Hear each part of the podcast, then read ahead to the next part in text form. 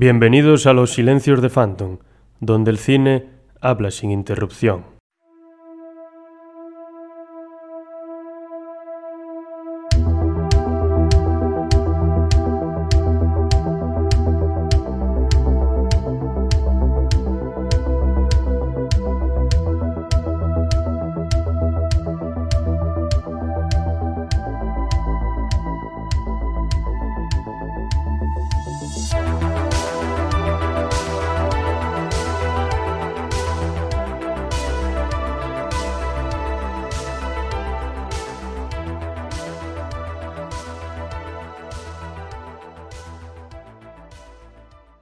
Buenas noches o buenas tardes, dependiendo lo que vosotros consideréis, y bienvenidos a todos, a todas, y a quien quiera lo, a pensar plural, bienvenidos a los silencios de Phantom. Hoy vamos a hablar de un tema que creo que va a tener muchos adeptos, que le va a gustar mucho a nuestros oyentes, que es el cine de Tim Burton.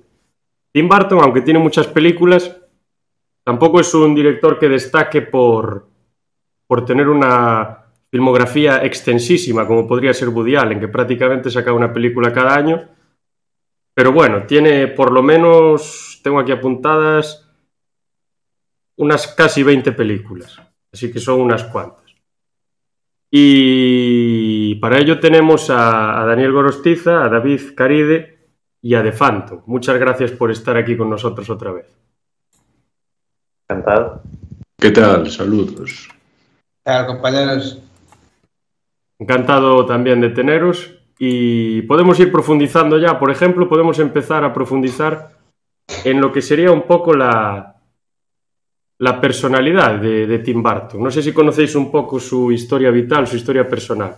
No sé si queréis empezar a comentar algo de esto. Si no, ya empiezo yo, ya me lanzo. Lánzate, ilumínanos, amigo.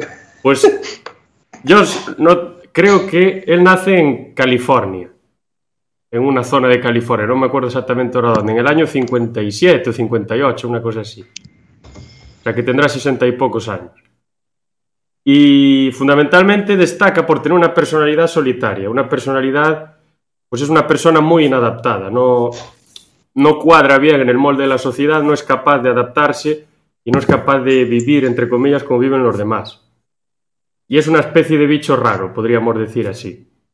Eh, como dije, no encaja en los moldes y existe un libro sobre, sobre él y sus personajes que yo no leí, pero siempre quise leer porque me llamó la atención, que se, se titula Barton y los inadaptados. Y creo que esto define muy bien tanto los personajes de sus películas como a él mismo, que él parte de su inadaptación y la plasma, por ejemplo, en sus protagonistas, como podría ser pues Eduardo Manos Tijeras, Jack de Pesadilla antes de Navidad, y etcétera, etcétera.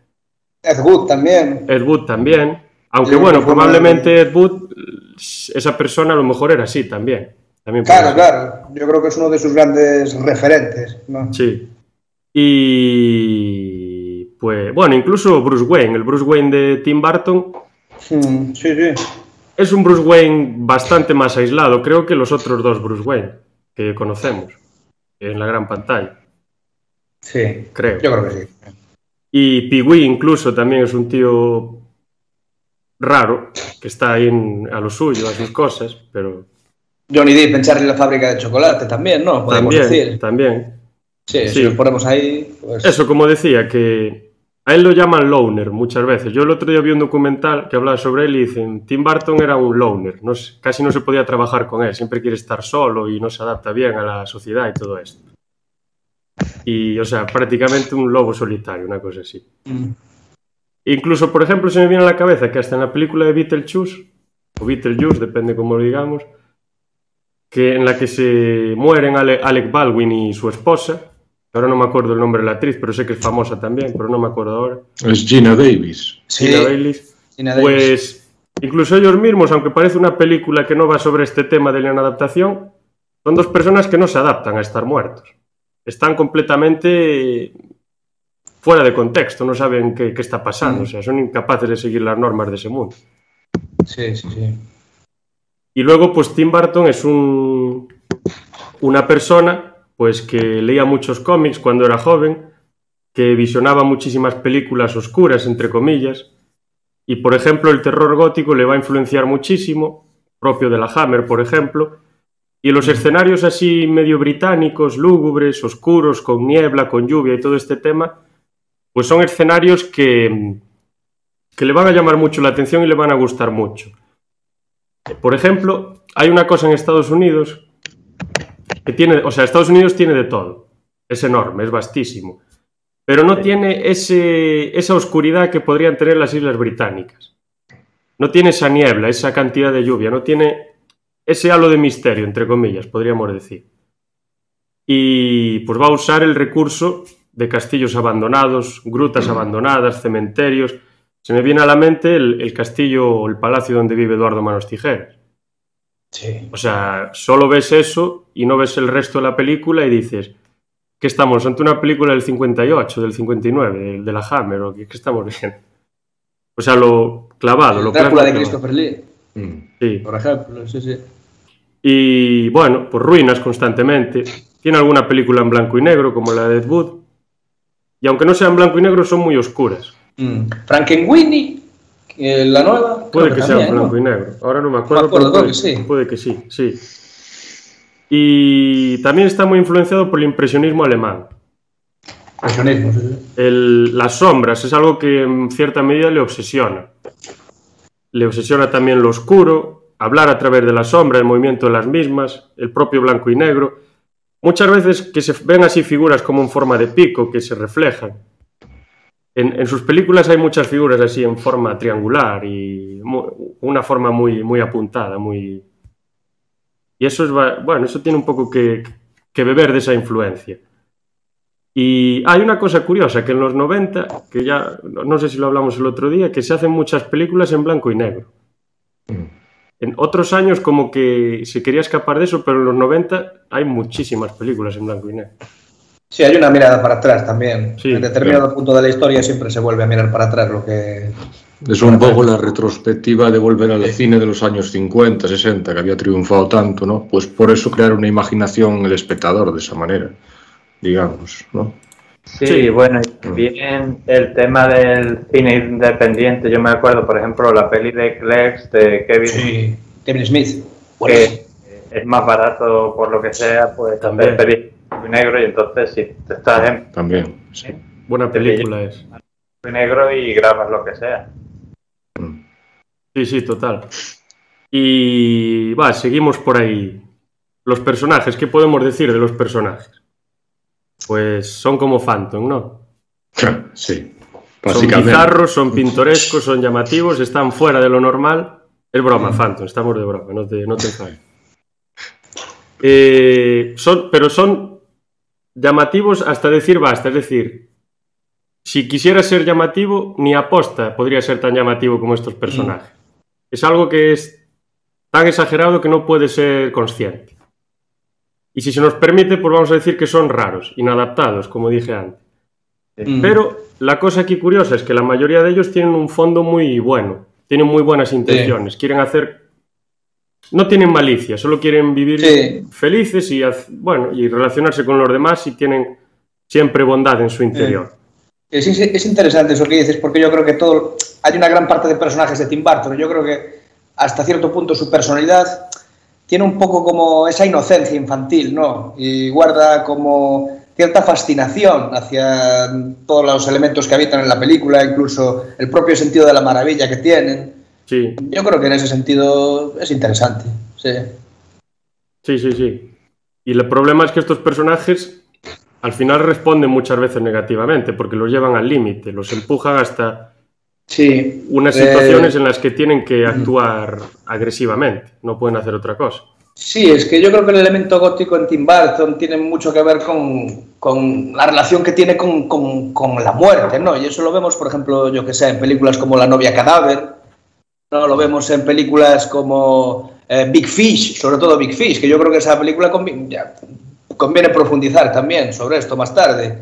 Y pff, Eduardo Manos Tijeras. Beetlejuice, antes hablábamos de... Beetlejuice, bueno, el tema de la muerte es- es la personas película. que no que no están cómodas dentro de lo que es el estado que les ha tocado vivir, la muerte y todo este Sí. tema. Batman también es un personaje muy influenciado por la muerte de sus padres, eh, el propio Ed en determinado momento de la película. Sí, es interesante, ¿no? Desde ese aspecto. Yo creo que engarza un poco con lo que dices tú, de que se los conduce a, a situaciones desagradables en ese Sí, aspecto. bueno, y como eso, se, se les señala, se les persigue, se los deja a un lado, etcétera. O sea, yo creo que por una parte tiene un mensaje deprimente y por otra Mm. tiene un mensaje de esperanza. Y hay algo que me llama la atención, que sus películas suelen tener fina- finales felices, pero agridulces. Porque la felicidad a la que se llega, que se consigue, es a través de eh, pues dejar algo de lado, es decir, renunciar a algo muy importante en tu vida, como aceptar que nunca lo vas a poder tener Mm. y irte a vivir a hacer otra cosa, como en el caso de Ordado Manos Tijeras, que tampoco vamos a decir lo que pasa al final. Pero es un poco eso, acepto mi circunstancia, Sí. me voy a mi castillo y estoy ahí haciendo mis cosas. Y dentro de lo que cabe puedo vivir felizmente o y- por lo menos no Sí. infelizmente. Sí, como integrarse un poco en el mundo adulto, lo que hablábamos antes. Sí, pasamos sí. de lo infantil, aceptamos cómo es el mundo y seguimos para adelante. Cuando sabemos sí. que no podemos cumplir nuestros deseos hasta cierto punto, sí, bueno. Sí, sí, totalmente de acuerdo. Y luego yo quería mencionar, Tim Burton también en sus películas suele tener, o por lo menos me parece a mí, una dar una cara amable del terror, porque si tú te fijas, yo qué sé, Pesadilla antes de Navidad, La novia cadáver, todo ese tipo de, de películas, te presentan elementos que puestos en cualquier otro tipo de película a lo mejor te darían miedo o terror y sin embargo en sus películas los presenta muchas veces como una cosa amable. O sea, Jack Skeleton es un esqueleto andante y en el fondo eh, tiene gran corazón, quiero decirte. O sea, es, es curioso sacar amable de- del terror. Sí, es cierto, es cierto. Y bueno, eso que acabamos de decir, que tiene ese final agridulce, menos, finales felices menos en el planeta de los simios, que creo que es una película con un ese- final eh, catastrófico. Ese final, pero es un, es un troleo, a ver. o Sí, sea, pero bueno, es el Yo peor nunca lo llegué a entender. O sea, estamos hablando de los multiversos ahora en el UCM, en Marvel Sí. y todo esto. Yo no llegué a entender realmente cuál es la dinámica de. Que a ver, que esa película a mí me parece que está bien. O sea, creo que se le metió mucha caña a lo largo de la historia. No sé qué opináis vosotros del planeta de los simios. Mí yo me creo que. Está bien. Pero Claro, está bien la película. Lo que pasa es que igual le pasa un poco como a Interestelar, que hay que entender también de. No de física cuántica, pero bueno, es que es eso. yo le veo dos problemas. Quería hablar de ellos luego, pero bueno, voy a hablar ahora. Pero bueno, también hay que ver las intenciones del director. A lo mejor el director no quería hacer una adaptación fiel a la novela y quería hacer una adaptación libre. Entonces ya no serían problemas. Pero si quisieras hacer una adaptación fiel, como creo que se hizo en la primera película, en la del 67, no sé de qué año es, que a mí es la que más me gusta. Sí, La buenísimo. segunda me parece malísima, me parece un insulto al... La del el regreso al planeta de los simios. La de los... Estos que tienen una bomba, que es su dios. Y Buah, a mí me flipa esa Pues película. mí- La vi muchas- Yo creo que la vi más veces que la. La tercera me gusta, La la cuarta me gusta y la quinta también, pero la segunda no. Sí. La. Ah, ah, bueno, la segunda es muy deprimente. Bueno, Yo, eso me- sí, yo la vi de pequeño y me quedé muy impactado sí. por cómo terminaba. eso, es verdad. Es algo que no, no te Eh, esperas, claro. Y te... ¿Cuál es Es la revolución de los monos? ¿La? ¿Cuál es la de la revolución de los monos? La Esa creo que es la, los simios. la cuarta, Es me la, parece. la cuarta, la cuarta. Esa está muy bien. mucho. Y además. Tiene una lectura marxista, ¿eh? Yo me he puesto al lado de los monos, curiosamente. Yo también. La quinta está bien porque te explica un poco cómo se va creando la cultura de los simios y los mitos y todo. Y hace Sí. un poco una alegoría a lo que haríamos los seres humanos, ¿no? Y al final ellos, después de todo esto, incurren en los mismos errores que nosotros incurrimos como civilización. Incluso ellos esclavizan a los humanos, los hacen sus mascotas y vuelve el círculo a lo mismo. Claro, claro. Es curioso también, porque de esa saga, de, bueno, de esa saga, de esas dos películas que se hicieron con el personaje de César, yo creo que parte un poco lo que es la nueva trilogía, esta que dirigió Matt Sí, Reeves, la está, la está bastante bien. Sí, eh, recuperan un poco ese personaje y tal. Está interesante. Son un poco largas las nuevas, pero está bien. Sí. Y lo que quería decir de Barton es que ahí en esa película tiene dos problemas, si es que, como decía, si es que quiere hacer una adaptación fiel a la novela. Uno es que los humanos que están esclavizados hablan, y en la novela nunca hablan, los humanos no pueden hablar. Perdieron la capacidad del habla, porque fueron sometidos por los simios y acabaron por perder la capacidad de hablar. Y otra que el nombre del fundador de la civilización de esta de los simios, en su película se llama Sheamus, pero en realidad es César o César. Sí, claro. No sé por qué le cambió el nombre, no, igual tendría algún motivo. Ah, es ¿no? que yo creo que es como una película que va por su camino, coge elementos, yo creo que más que de la novela, de la propia película de Charlton Heston. Pero bueno, por el resto Sí, la película está bastante bien. Y tiene un maquillaje fantástico, con los actores Sí, se sí, pasaban sí. siete horas o seis horas maquillándose cada jornada. Eso sí que son condiciones laborales duras, ¿eh?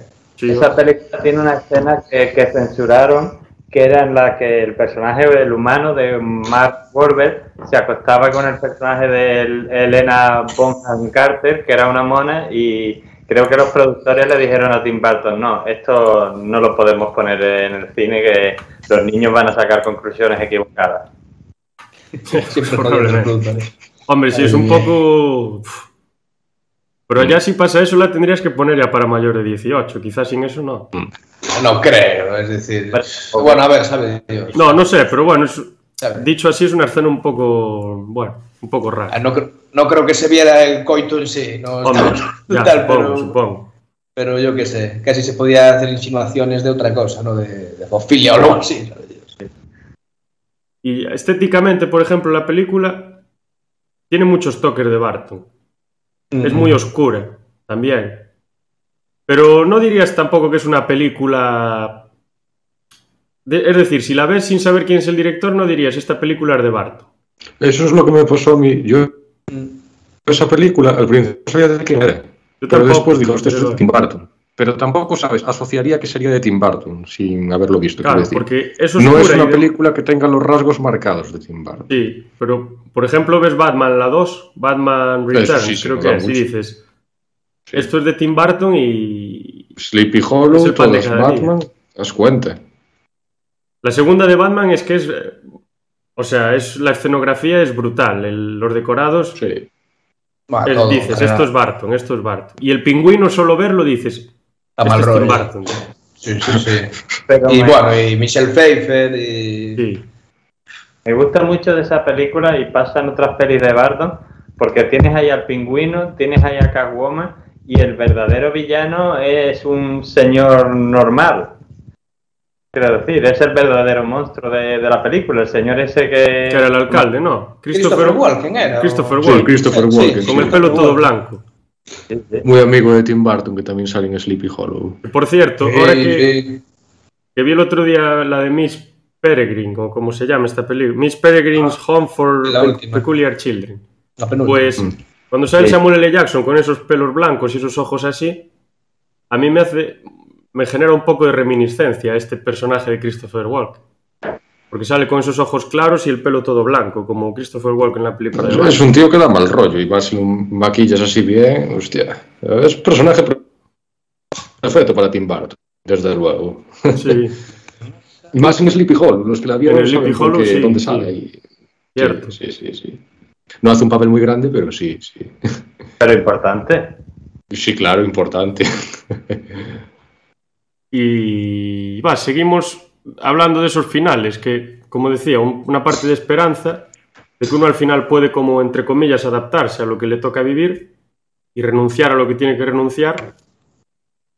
Y el, bueno, y el otro, pues eso, de, deprimente. Pues el de esperanza, por ejemplo, en el caso de Jack, pues él tiene que renunciar a la Navidad para, Mm. entre comillas, ser feliz, por decirlo de alguna manera. Sí, es curioso, ¿no? Porque al final creo que Pesadilla antes de Navidad no está dirigida por Tim No, Burton, está lo, lo vi antes, está dirigida por. No me acuerdo el nombre. Él es productor y fue el que escribió el guion, pero no es el director. Sí, sí, sí. No, pero siempre se ha considerado como que era una película de Tim Burton y ha quedado la historia Sí. como una película de Tim Burton. Y la gente se suele olvidar, es curioso, ¿no? Y luego otras películas suyas, nadie, las- nadie lo tiene en la cabeza. Claro, claro. Por ejemplo. Alicia en el País de las Maravillas, en Mm. su momento tuvo mucha repercusión, pero hoy en día es una película de la que se habla muy poco. Yo esta no la vi, ¿eh? A mí me gustó bastante. Lo que pasa es que, claro, hay una cosa, yo, yo le veo una pega, porque la película, bueno, hay varias historias de Alicia en el País de las Maravillas, está Alicia en el País de las Maravillas y, y Alicia a través del espejo. Y esta peli es más Alicia a través del espejo, en mi opinión, que Alicia en el País de las Maravillas. Pero dicho eso, a mí la película me gustó bastante y además, si has visto a lo mejor de niño la peli de Disney y tal, puede ser perfectamente una continuación de esta de Alicia más adulta. Y si no la has visto, funciona perfectamente también. A, mí me, me gustó bastante, la verdad. Me pareció una película bastante eh, interesante. Pues habrá que apuntar y verla. Y. Hicieron secuela, creo que precisamente la secuela sale Alicia a través del espejo, pero ya no la dirige Pero ya no es de él, ah, Tim vale, Burton. vale. Ah, pues No. no sabía, ¿eh? La produce Tim Burton. Sí, Mm. es del 2016. Sí, pero esa no me gustó ya tanto, ¿ves? La, la, la de Tim Burton me gustó bastante, pero esa no está mal, pero ya es un poco, no sé, como que aprovechar... eh, Sí, el el tirón, sí. Sí. Bueno, pues podemos seguir entonces. A ver, vamos a, a seguir con más películas. ¿Cuál, ¿Cuál queréis poner de primero? ¿Cuál, ¿De cuál podemos hablar en primera instancia? No sé, no sé. A mí me gusta mucho eh, la de Big Fish. Yo esa tampoco la vi. Oh, pues es Creo muy que vi la de- ¿verdad? ¿Visteis algunos? Yo creo que vi la de Big Eyes, pero no la de Big Fish. Sí, Big Eyes es la de los pintores, que era... O, la- o al Indiana, revés, no me acuerdo. Hay una que es un abuelo que le cuenta cosas a su nieto, Esa, esa, esa. Esa es Big esa Fish. Es, esa es Big Fish. que no sabe sí. realmente si son verdad o mentira, que me recuerda un poco a la de Miss Peregrine también. Sí, es un poco... Se encuadra lo que es el- en, el, en el realismo mágico, ¿no? Sí, Porque sí, sí. Ves, ves una sucesión de flashbacks. Y claro, yo creo que tiene un mensaje muy bonito al final.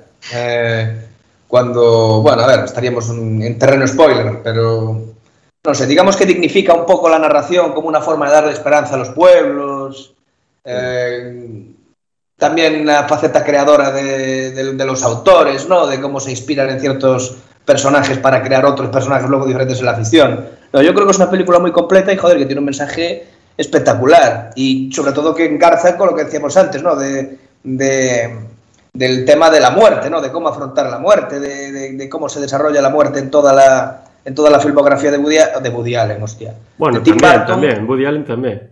A Woody Allen, claro, pero Woody Allen Con es Woody Allen mejor no empezamos, si, si no, no me callo. Sí, sí, pero yo qué sé, está en todos, o sea, incluso en, en Frankenweenie, ¿no? Que es eh, la historia Sí, de... es el perro resucitado, quiere- ¿no? Exactamente, sí, Sí, sí. sí, sí. y La novia cadáver, es que hay una escena en la novia cadáver que básicamente yo creo que representa toda su filmografía, que es cuando le pone el anillo a, a la novia, ¿no? Y la, digamos que ahí empieza a desarrollarse toda la trama. Pero sí, yo si tuviera que escoger tres películas fundamentales diría esta, Big Fish, eh, luego diría Ed Wood y quizá... mm, puede que Charlie la fábrica de chocolate, no a nivel estético, pero sí el fondo que tiene de la historia, ¿no? Hablabas antes del inadaptado, tú, que era un chaval inadaptado, de cómo eh, tenía que renunciar a según qué cosas para poder salir adelante. No sé, Sí. Yo puede, creo que que es un se- resumen. puede que sean las tres en las que más se vea esas características del personaje que dijimos. Mm. Eso sí, posiblemente. Por ejemplo, a ver, a mí Beetlejuice, por ejemplo, me encanta. De- Y me parece que es... Bueno, los monstruos que salen y todas las figuras, la ambientación y tal, son prácticamente Barton, o sea... Pero es un toque diferente, es un terror... Bueno, no es terror, obviamente, es una comedia Comedia terror. Comedia Y ambien- para eso con ambientación terrorífica, también, pero Sí, pero más comedia, yo diría. es muy comedia, no es esa película... Porque normalmente Barton introduce mucho, mucha depresión en sus películas, muchísima tristeza. En esta se toma todo muy a la ligera, pero bueno, el mensaje en el fondo tampoco es demasiado esperanzador. Que al final hasta en la muerte hay estafadores y...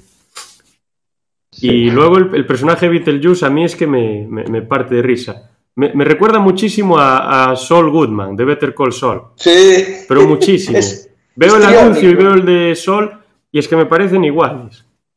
Sí. Y esa capacidad serie, de... de engañar a cualquiera a, a través de la palabra, o sea, de decir lo que sea y hacer que Sí. lo deformes de cualquier manera para convencer al que tienes enfrente. ¿Cómo era? Beetlejuice era el exorcista de vivos, ¿no? O algo así. Bioexorcista.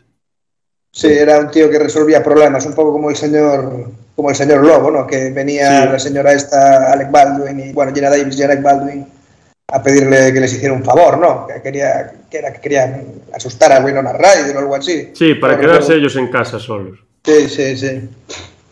Interesante, muy interesante. Sí, sí, sí. Luego, claro, los monstruos es que esos gusanos enormes, los langostinos. En slow motion, que hay, algunos que están en, en maravilloso slow motion. Hechos a mano, sí, sí, es verdad. O Me, recuerda motion, cuando se convierte en una serpiente motion, gigante. no. Eh, ¿Cómo se llamaba este formato? No me acuerdo del nombre, pero sé a lo que te refieres, pero no me acuerdo Play, ahora eh, play motion o algo así.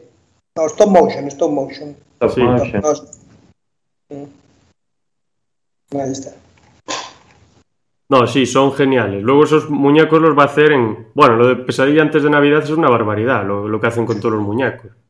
Y creo que Mm. los van moviendo fotograma a fotograma, una cosa así. O sea, es una salvajada. Claro. Quemaba, creo que 10 segundos al día o algo así. Era una locura. Porque como son muñecos, pues tú lo que haces básicamente es, eh, les haces una foto. Ahora, me mueves un poquito lo que tengas que mover, le haces otra foto y así los 24 Es fotogramas, una te- barbaridad. Mejor para 70 minutos tardas un año entero porque tienes que hacer una foto de, de cada... O sea, si yo hago así con el brazo, por ejemplo, o hago así, pues eso es a lo mejor dos semanas. Sí. Ya, ya. Y Sí, cuando sí. hay elementos, muchos elementos en pantalla, animar todo eso, la coordinación, eso es un trabajo de artesanía y un trabajo artístico absolutamente Sí, de artesanía. Sí. Esa es una. Bueno, yo vi el, el making of, o como se llama esto, explicaban todo tal, y es que era una auténtica barbaridad. Luego la música le da un giro con Beetlejuice también. Perdón, con, con Pesadilla antes de Navidad, porque Beetlejuice tiene una música muy, muy alegre, muy coñera, muy. Me recuerdo esta canción de La Banana, esta, no sé cómo se llama. Son canciones muy, muy alegres, muy, muy ligeras, pero en Pesadilla antes de Navidad, aparte de que hay muchísimas canciones, creo que ya trabaja con Danny Elfman o algo así. Sí, Sí, creo que sí. ya trabajaba desde Batman, que es del 89 o del 90, no me acuerdo. Sí, en Batman trabajan también con esto. Y Night Before, o sea, Pesadilla antes de Navidad creo que era el 93 o así. Entonces creo que ya trabaja con él. Pero ya son canciones mucho más oscuras, ya tienen otro toque. Bueno, y Batman, por ejemplo, la, la banda sonora de Batman, a mí es la que más me gusta de todas las películas de Batman que se han hecho. Mm. Me parece... Es Sí, muy buena, sí. estaba compuesta por, por Prince, creo que era, me parece, ¿no? El- No, no, esa es la No. de. La banda ¿Cuál? sonora de, de la película, la de la introducción Es- y todo esto, es de Danny Elfman, pero la de. Mm. Cuando entra en el museo el Joker, con todo Sí. el colorido, y empieza a hacer el tonto, esa sí que es de Prince, que es la de Party Man, o no sé cómo se llama. Pero ta- también hay otra que es Batman. O sea, me Sí, refiero a esa es la de Bad Boy o algo así. Sí, sí. También Sí, de sí. Prince. Es, es mítico, además, fíjate si sería mítico que para la serie de, de Batman de animación de los 90 A recuperar, sí, sí. está considerada la mejor serie de animación de superhéroes de la historia, pues la canción, o sea, la canción, el tema era el mismo del, de Tim Burton de Batman, porque de hecho mucha gente, si escuchamos esa, eh, aunque sea solo el principio de, de- de ese tema, ya, ya piensas en Batman. Sí. Sí, justo estaba mirando eso, eso ahora para ver si era, si era la misma, sí. Porque recuerdo la intro cuando era pequeña, que era, cuando era pequeño, que era espectacular. Que veías a Batman ahí en la azotea, grandecido como una figura heroica. Una pasada esa serie. Y de hecho de esa serie naci- nació el personaje de Harley Quinn, no sé si... Sí, De la sí. serie de, de los 90, dices. Sí, Harley Quinn no nació de, Ah. de- de los cómics, nació de la serie de animación de Batman de los 90. Ah, pues no sabía. Increíble, increíble. Y bueno, luego también la, la- pues ya, ya pasó a Batman Sí, de sí, salto. la- Ya, ya. salió de la serie. Ya sin daros cuenta, ya pasé a Batman, para que hable Phantom un poco. Luego la, la ambientación a mí me parece espectacular, o sea, la- la- lo súper sombrío que es. Sí. lo oscuro que es todo. La ciudad de Gotham a mí me parece que está ambientada genialmente, que creo que en esta última película que se hizo de Batman se vuelve un poco a lo que a lo que a la forma que tuvo Bar- Barton de ambientar la ciudad. Mm. Porque en las Sí. del 2000 y pocos no digo que esté mal, Sí. pero es un- es mucho más una ciudad normal. Parece Nueva York sin más. Sí, había gente que la comparaba con Chicago por todo el tema de Al Capone y como era más un rollo mafioso, sobre todo la segunda parte. Sí, quizás sea una Pero sí. mezcla entre Nueva York y Chicago. Mm, sí. Pero de todas formas, a la última le falta bastante para ser tipo Tim Burton, porque si te fijas, mm, están mucho más cuidados los elementos todos que hay en pantalla, las de Tim Burton, que en esta última, que esta última está muy bien, pero no, no es lo mismo así. Y no llega a tener esa oscuridad. Mm. A ver, tampoco es que yo no veo la Gotham de Tim Burton como una Gotham súper realista, ¿no? Tampoco No, no. es la Gotham de John No, Schumacher. claro que no. Claro, yo creo que lo- hay, una- hay un acercamiento más a- al realismo sucio Sí, en, en esta última y la de Tim Burton pues es un rollo más de Tim Burton, ¿no? Sí. Yo no digo que sea Pero- realista, yo digo que es Mm. más oscura, pero a la vez de ser más oscura, es como más graciosa también. No solo es Sí. oscura, es también chi- chistosa. Porque ves a los Sí. comentarios, o sea, los comentarios, ves a los personajes que salen, todos pintados con sus cosas, y los ves y dices, esto es muy oscuro, está todo ahí en sombras y tal, están los bajos fondos y todo lo que quieras, pero son personajes de chiste, y son personajes excéntricos hasta, pero a cualquiera que te encuentres. Sí, sí, sí. Cualquier Quiero personaje recordar- en la calle de Barton que te encuentres en Batman, por Mindundi que sea, es un personaje así, excéntrico hasta la médula. Sí, sí. Hay una escena muy mítica mm, y absurda. Batman vuelve, que es la de los pingüinos que le tiran los misiles a Batman en el. Eso no lo ves tú normalmente en el cine ni, ni en otra peli de Batman. Eso es puro Tim Burton. Eso es brutal, esa escena es increíble. Sí, sí. Sí, sí. También a quién se le ocurre poner unos pingüinos a pelear. Y bueno, luego lo de la muerte del pingüino en la de Batman Vuelve, en la de Batman Returns, es que eso es increíble. O sea, es tan absurdo como triste. O sea, Sí.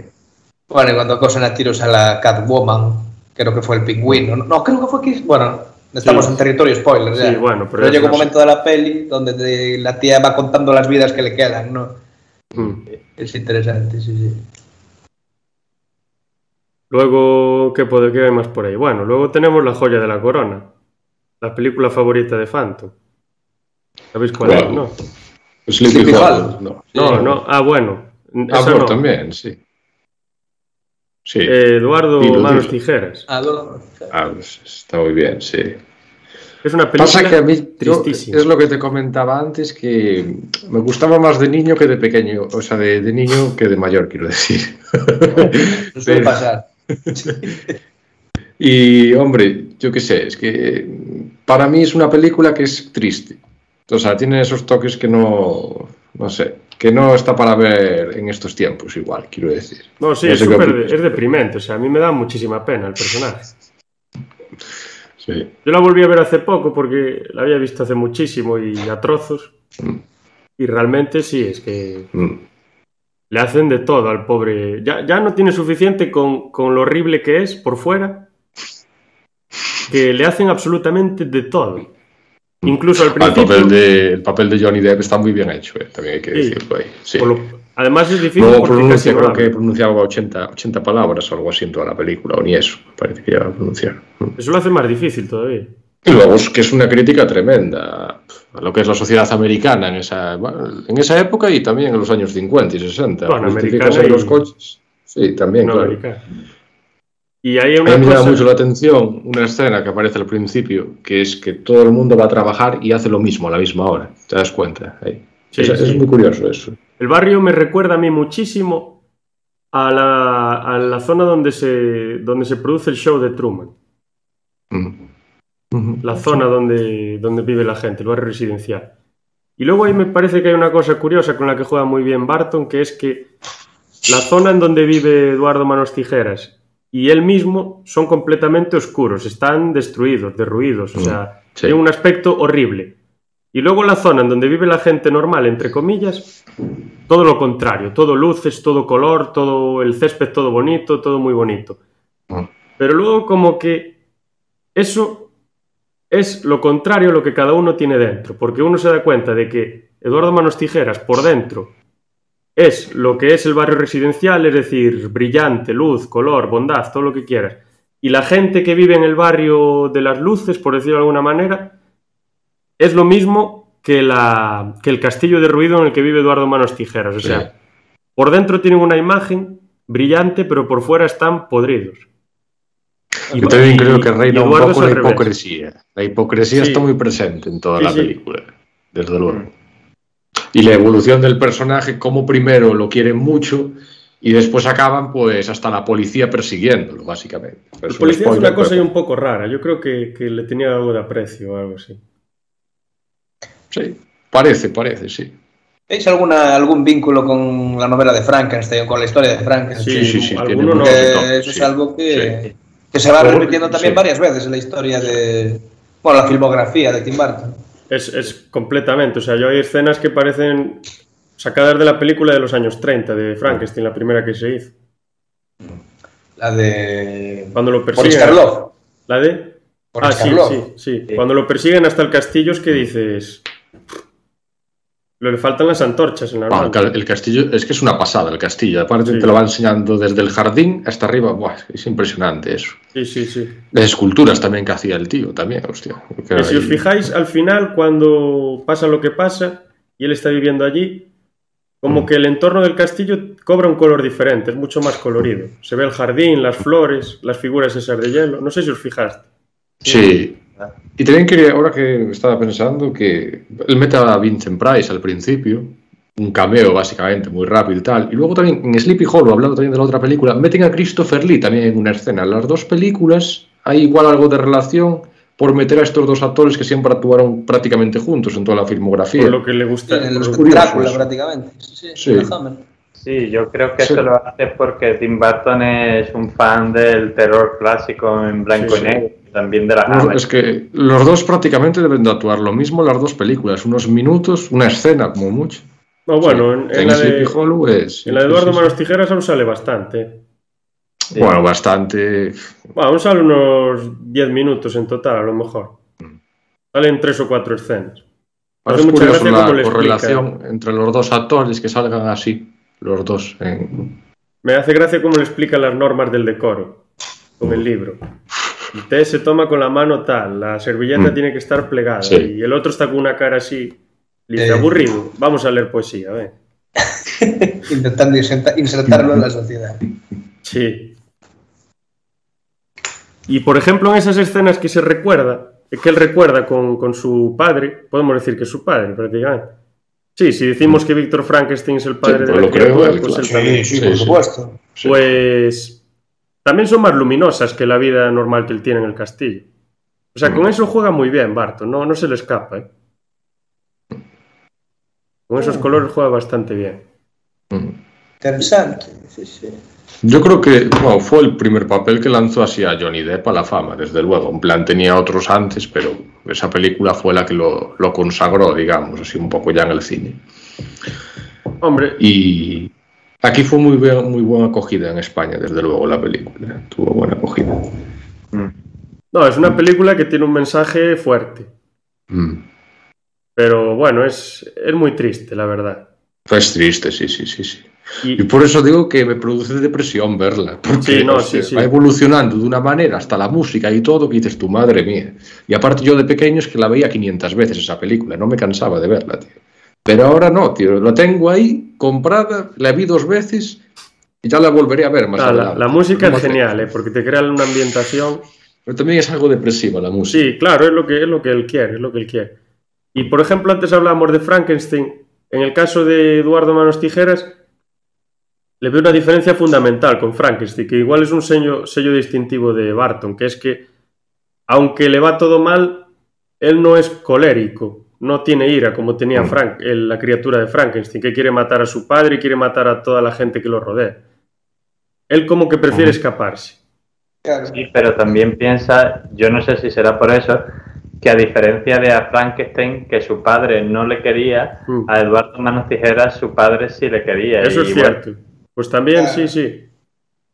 Seguro que tiene ahí un vínculo eso, seguro. Pero sí que es muy parecido. En las relaciones en la infancia, ¿no?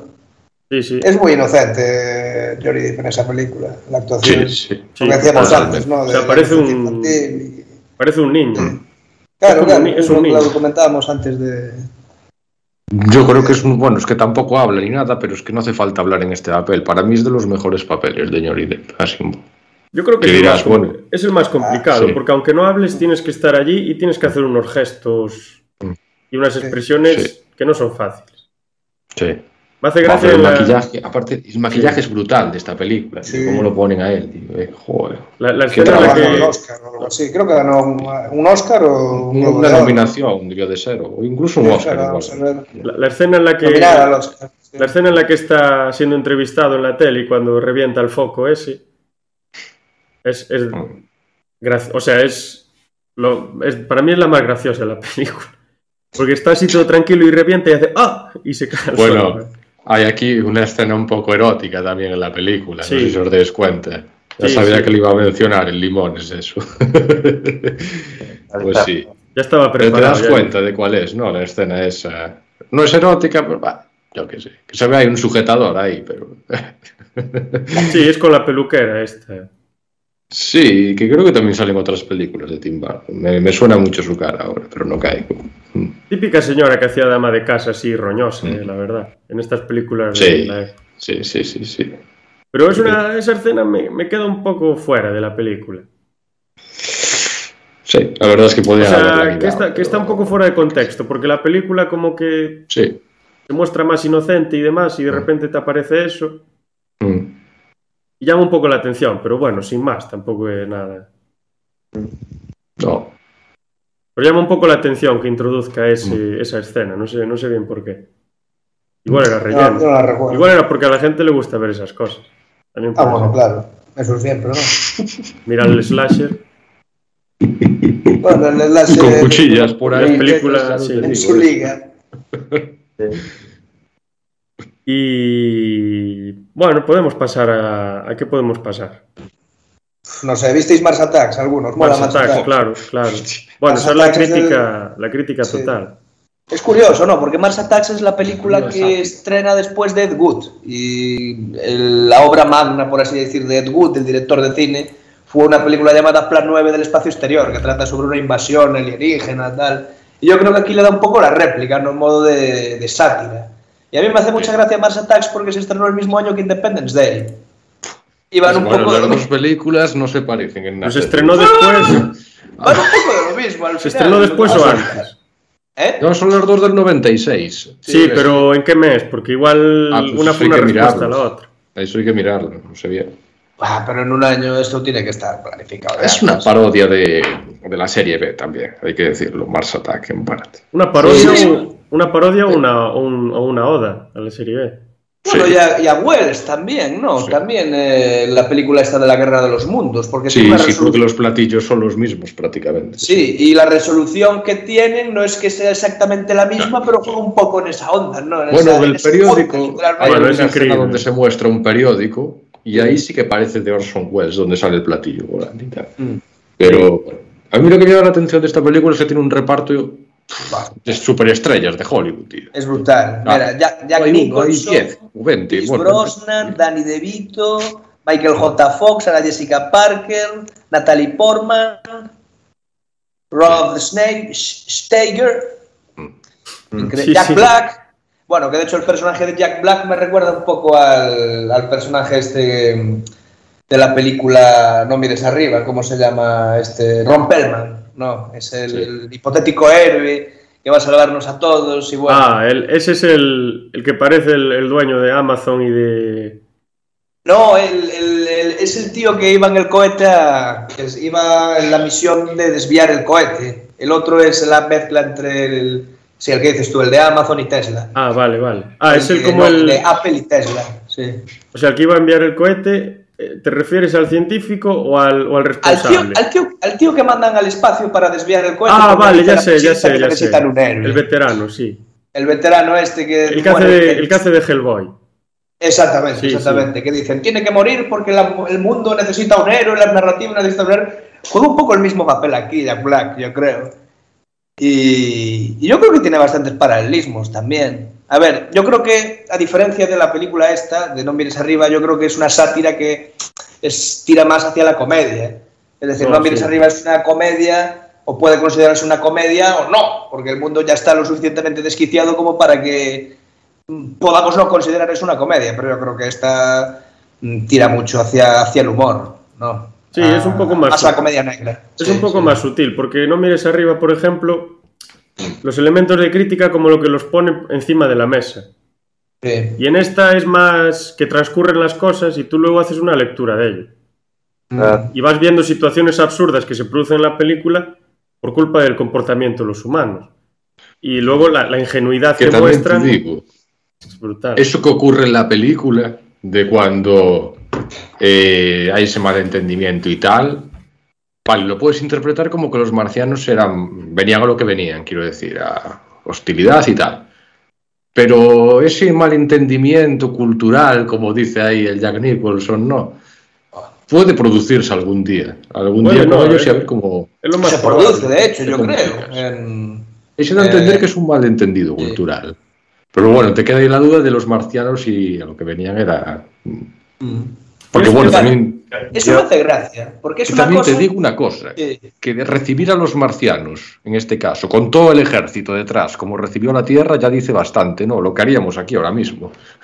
Tanto Claro, los sí. tanques, todo el ejército Y allí. si no llevas el ejército, igual es peor, porque te machacan ya sin... Ya, bueno, pero ya desatas un poco la, como qué pasa aquí, ¿no? La hostilidad, ¿sabes? Ya, Claro, no está sí, todo ese parte ejército sí. ahí.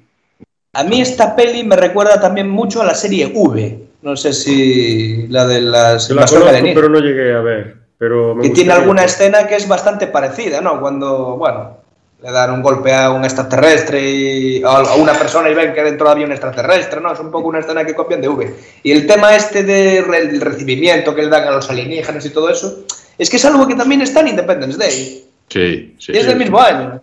Sí. Y que la gente piensa que los alienígenas vienen aquí de buen rollo y tal, y al final pues pasa lo que pasa. Mm. Pues me hizo muy, a mí me, me resulta muy curioso. Vamos a ver cuándo se estrenó una y cuándo se Por estrenó la ejemplo, otra. en, en la de Arrival pasa también, que llega la nave esa gigante y todo el ejército como locos. Hay que poner una bomba, hay que reventarlo, hay que tal. Sí, sí, sí. Arrival es buenísima. Y de hecho, creo que juega un poco con el rollo de conflictos culturales, no, conflictos del lenguaje. Porque Sí, Arrival, sí. sobre todo, consiste en entender lo que dicen los alienígenas. Claro, es un poco lingüístico aquí el Sí, tema. pa- paráis a- si os paráis a pensar, por ejemplo, cuando los conquistadores de Europa se iban a, a Sudamérica o África o donde sea, el, el lenguaje era una barrera y la cultura una barrera enorme que prácti- prácticamente no, es que se hacía incomprensible comunicarse y entenderse unos con otros. Pues imaginad si llegan unos seres que probablemente viven a mm, años luz de donde vivimos nosotros. La diferencia cultural y lingüística que puede haber entre un pueblo y otro. Sí, sí, una sí. Eso, eso- y además como en la peli de Arrival, al final los que aprenden el idioma del otro son los que tienen tecnología eh, inferior y tal, o sea, lo- como pasó en América y en, en África y en todos estos sitios. Pero yo quería comentar también una cosa de Mars Attack, aparte de que sea una parodia también y todo eso, yo creo que también tiene su parte de homenaje a las pelis de invasiones alienígenas de Sí. series de los años. Sí, sí. Sí, sí, sí. Eso es, eh, totalmente. De hecho, yo, antes hablábamos de Plan 9, del espacio exterior de, de Ed Wood. Yo creo que tampoco es casualidad que después de rodar Ed Wood, que de hecho el último acto de Ed Wood es el pleno rodaje de Plan 9 del espacio exterior, luego dos años después estrenará esta película, la de Mars Attacks. Yo creo que en toda la filmografía de, de Tim Burton eh, hay como una especie de corazón de serie B, un espíritu de serie B que hay impregnado, que el tío eh, se nota que ha mamado ese tipo de cine de- desde que era un niño. También decir que iba a trabajar Johnny Depp, pero rechazó el papel. ¿Y por qué? Porque le dieron el papel, le iban a dar el papel de Michael J. Fox. O sea, no lo quería hacer ese papel él, quería hacer algo más importante en la película. Y bueno, entiendo que sabréis porque, bueno, Michael J. Fox sale una, dos escenas, ¿no? O en plan, y los movimientos que hace, bueno, pues son de aquella manera, Bueno, ya, porque ya enfermo empezando con el Hostia. Parkinson. De hecho, hay una escena en la que la que está de reportero allí esperando a los marcianos, donde se nota allí que el, el bailoteo este que tiene en la mano y tal, eh, Mm. que bueno, que le da la sensación de que él está nervioso, pero no es así. Lo que tiene es Parkinson. Joder. Es una pena ese actor que, que se le truncara así la carrera porque futuro tenía, sí. ¿verdad? Buah, yo es el, lo, lo tengo y lo tendré siempre en mi corazón. A ver, el tío sigue vivo y espero que por muchos años, Sí. pero con Regreso al Futuro, joder, yo es la, una de las pelis que más he visto en toda mi vida. ¿Sabes? Mm. Yo cuando tenía dos años la veía en bucle, básicamente. Yo lo vi Yo en- quería ser como Michael J. Tiene una serie, Larry David, y Sí. en un capítulo eh, que él se va a Nueva York, Larry David, es un capítulo que está dedicado a Michael J. Fox, y salen los dos en el capítulo. Hostia. Tienen un montón de problemas. Porque Michael J. Fox se le ocurre, en el piso de arriba que vive, caminar por la casa con unas botas enormes. Y entonces está como taconeando por la noche. Y claro, Larry David le sube para increparle. ¿Qué haces taconeando? Y él, ah, es que tengo Parkinson, es que tengo Parkinson. Y yo, sí, sí. Hostia. Parkinson sí. Creo que estás tomándome el pelo. Está bien reírse de uno mismo. Esa era del-. Debe ser del 2018 o así este capítulo. Mm. Si luego volvió a la actuación, yo creo que hizo alguna serie también donde él era el protagonista, Michael J. Fox. Pero Sí. creo que desde hace unos Mm. años ya. Bueno, en realidad a lo mejor con estas asociaciones que tiene y demás, pues igual está haciendo bastante labor por, por- por- para solucionar ese problema. El Parkinson avanzó mucho gracias a él y de hecho hoy tiene mejor calidad de vida él que hace varios años.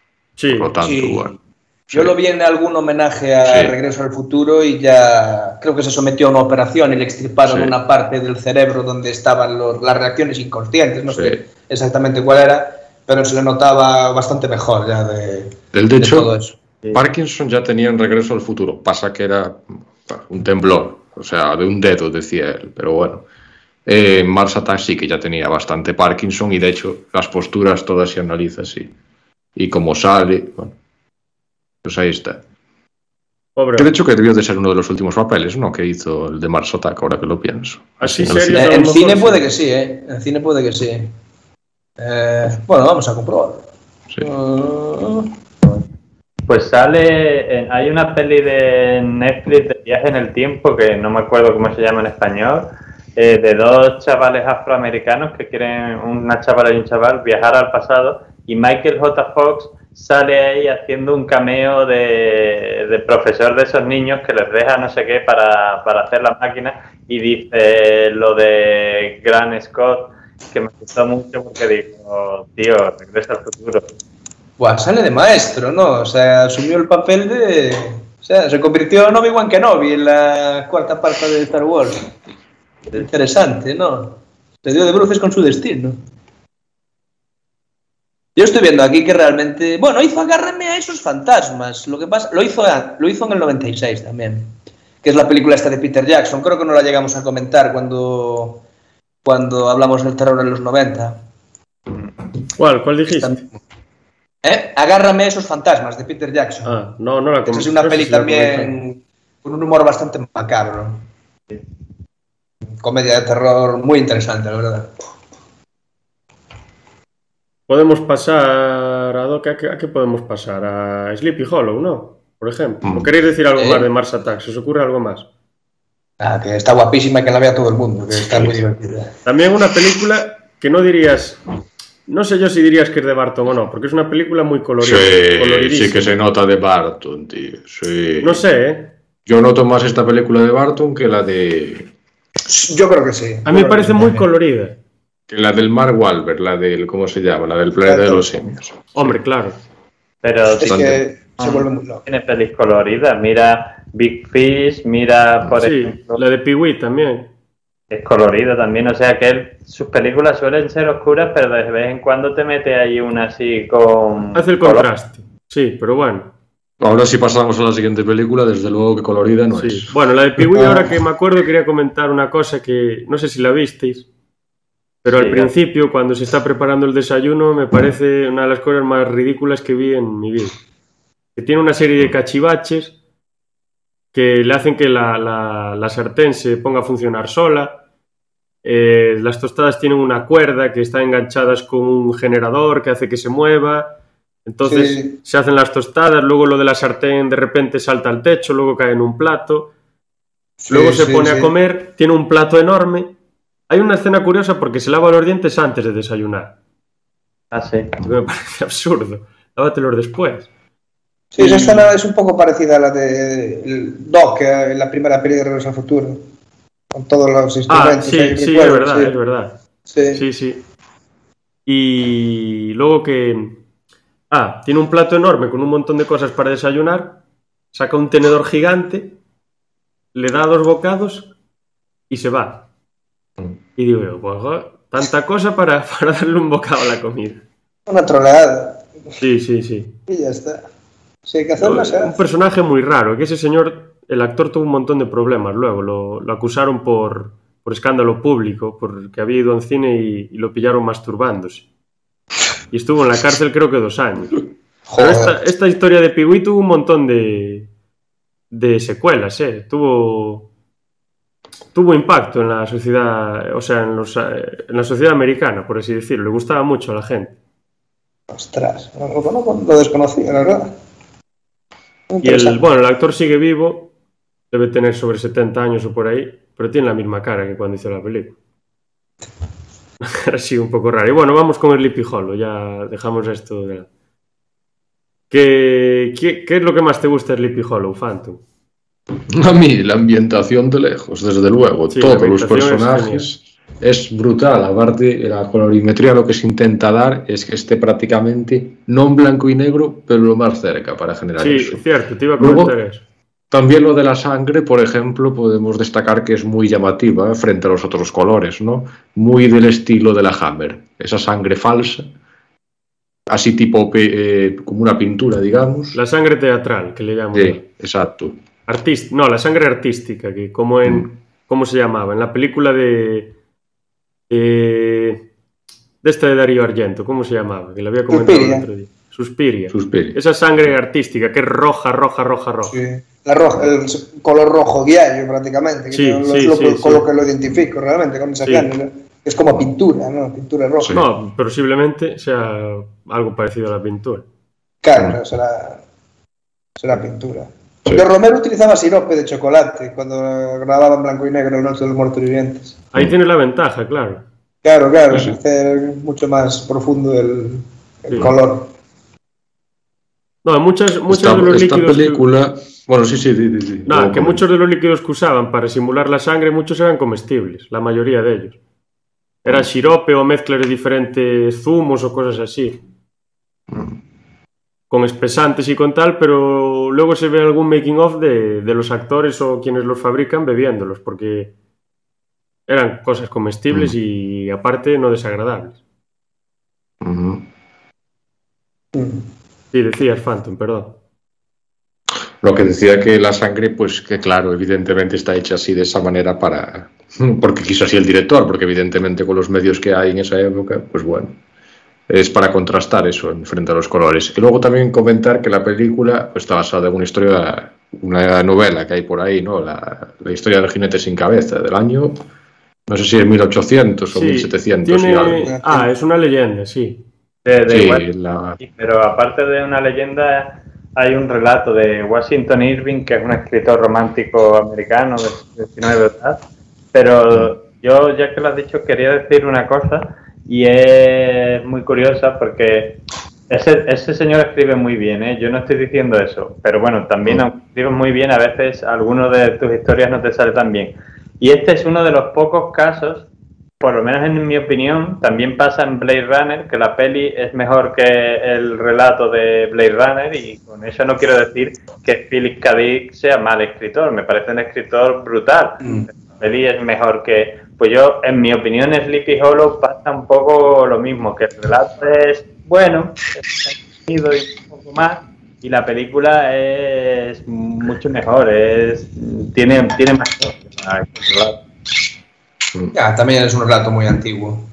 sí, Sí, yo creo que hay una Claro. leyenda que es belga, además, la leyenda, me parece. Sí, es belga, es belga, sí. De hecho, los personajes que salen no me acuerdo ahora cómo se llamaba la familia, era Van, Van Tassel o algo así, creo que era, me Sí, parece. tiene un nombre así. Estuvo en una genealogía de personas de allí, de Bélgica, los habitantes de ese pueblo.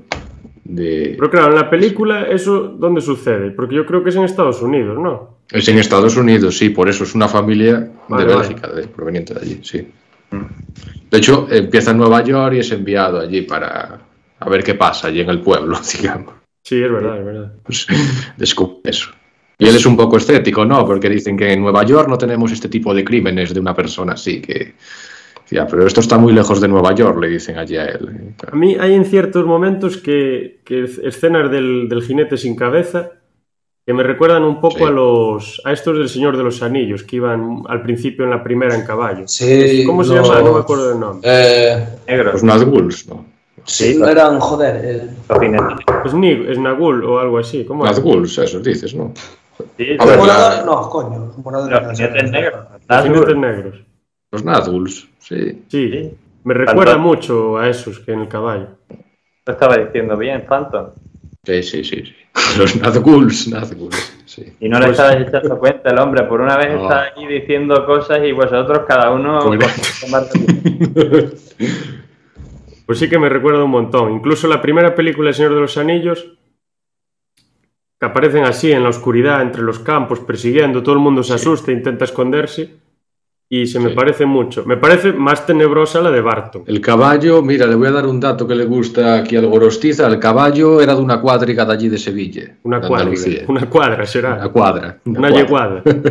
¿Y sabes el nombre? No, pero era de allí. Lo Porque aquí hay una empresa, no sé si es de, de Albacete, de Andalucía, que todas las películas así en las que salen caballos y tienen que hacer escenas de, ¿cómo se dice?, con dobles y escenas con caballos y demás, como la de Alejandro Magno, pues son de, son de aquí. Mm, Bueno, por razones obvias. A ver, la equitación aquí en España es lo que es. Sí, y Es de las mejores evidentemente. del mundo. Si no, bueno, la mejor Sí. no voy a decir, pero es de las más importantes. Y los caballos. Y los caballos. Sí. Christopher Walken, aunque parezca mentira, eh, digamos que tuvo que aprender, pero por mucho a montar a caballo. Cuando se cae, sí que utilizan un doble, porque muchas veces se cae el caballo en la película y tal. Ahí sí que utilizan un doble. Pero la escena que sale Christopher Walken, bueno, es un, poco de spoiler, sí que eh, tuvo que aprender a caballo y él pues tenía pánico a eso. Lo digo por el making of que salía de la película y eso. Después también contar que, bueno, que no, no es un bosque en sí, es todo un escenario, aunque parece que es un bosque, ¿no? Y tal. Ya es más difícil. Y se utilizan programas del Windows 96, Ostras. Seis. creo que era Sí. 97 o algo así. Pero está muy bien utilizado, porque no queda mal, ¿sabes? Y se nota que, joder, pues que lo han utilizado sin pasarse. Y que quede realista dentro de lo que cabe. No, sí, pues les queda genial, ¿eh? Y la ves en 1080 ahora o no sé si la hay en 4K, pero en 1080 se ve, o sea, es una pasada la película. Sí, sí, sí, sí, yo la tengo en Blu-ray, es impresionante. ¿Y a mí por qué me dijiste Mantiene lo el grano bosque? porque... Si no me dices eso no me doy cuenta. Sí, sí, sí, sí. Pues ma- mantiene el grano cinematográfico de la época. Está muy bien, la verdad. Le queda muy bien ahí. Le da un toque. Le ese eh, puntillo. Le hace más siniestro. Sí. Sí, Y luego también yo creo que podríamos hablar un poco de que estos personajes son como bastante, mm, ¿cómo decirlo? Que no les gusta, digamos, nada que venga de afuera, ¿no? Sospechan de los forasteros, todo esto, ¿no? Que tienen ellos. Sí, desde que llega E incluso- un montón.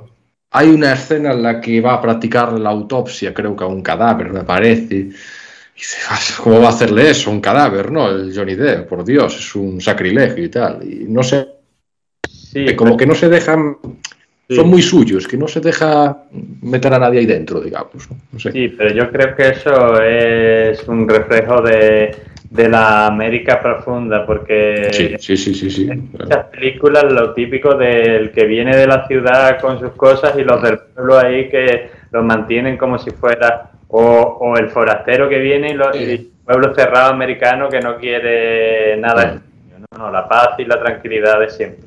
Típico de. De hecho, cuando llega le cierran las ventanas, se ve allí en la escena, allí Sí. desde... Él llega ya al pueblo y cierran ventanas. Hay una película Sí. de la que hablé hace varias semanas, ya meses, de, de ¿cómo se llama? Mario Bava, que se titula La máscara o máscara, como se diga en italiano, Ah, del demonio.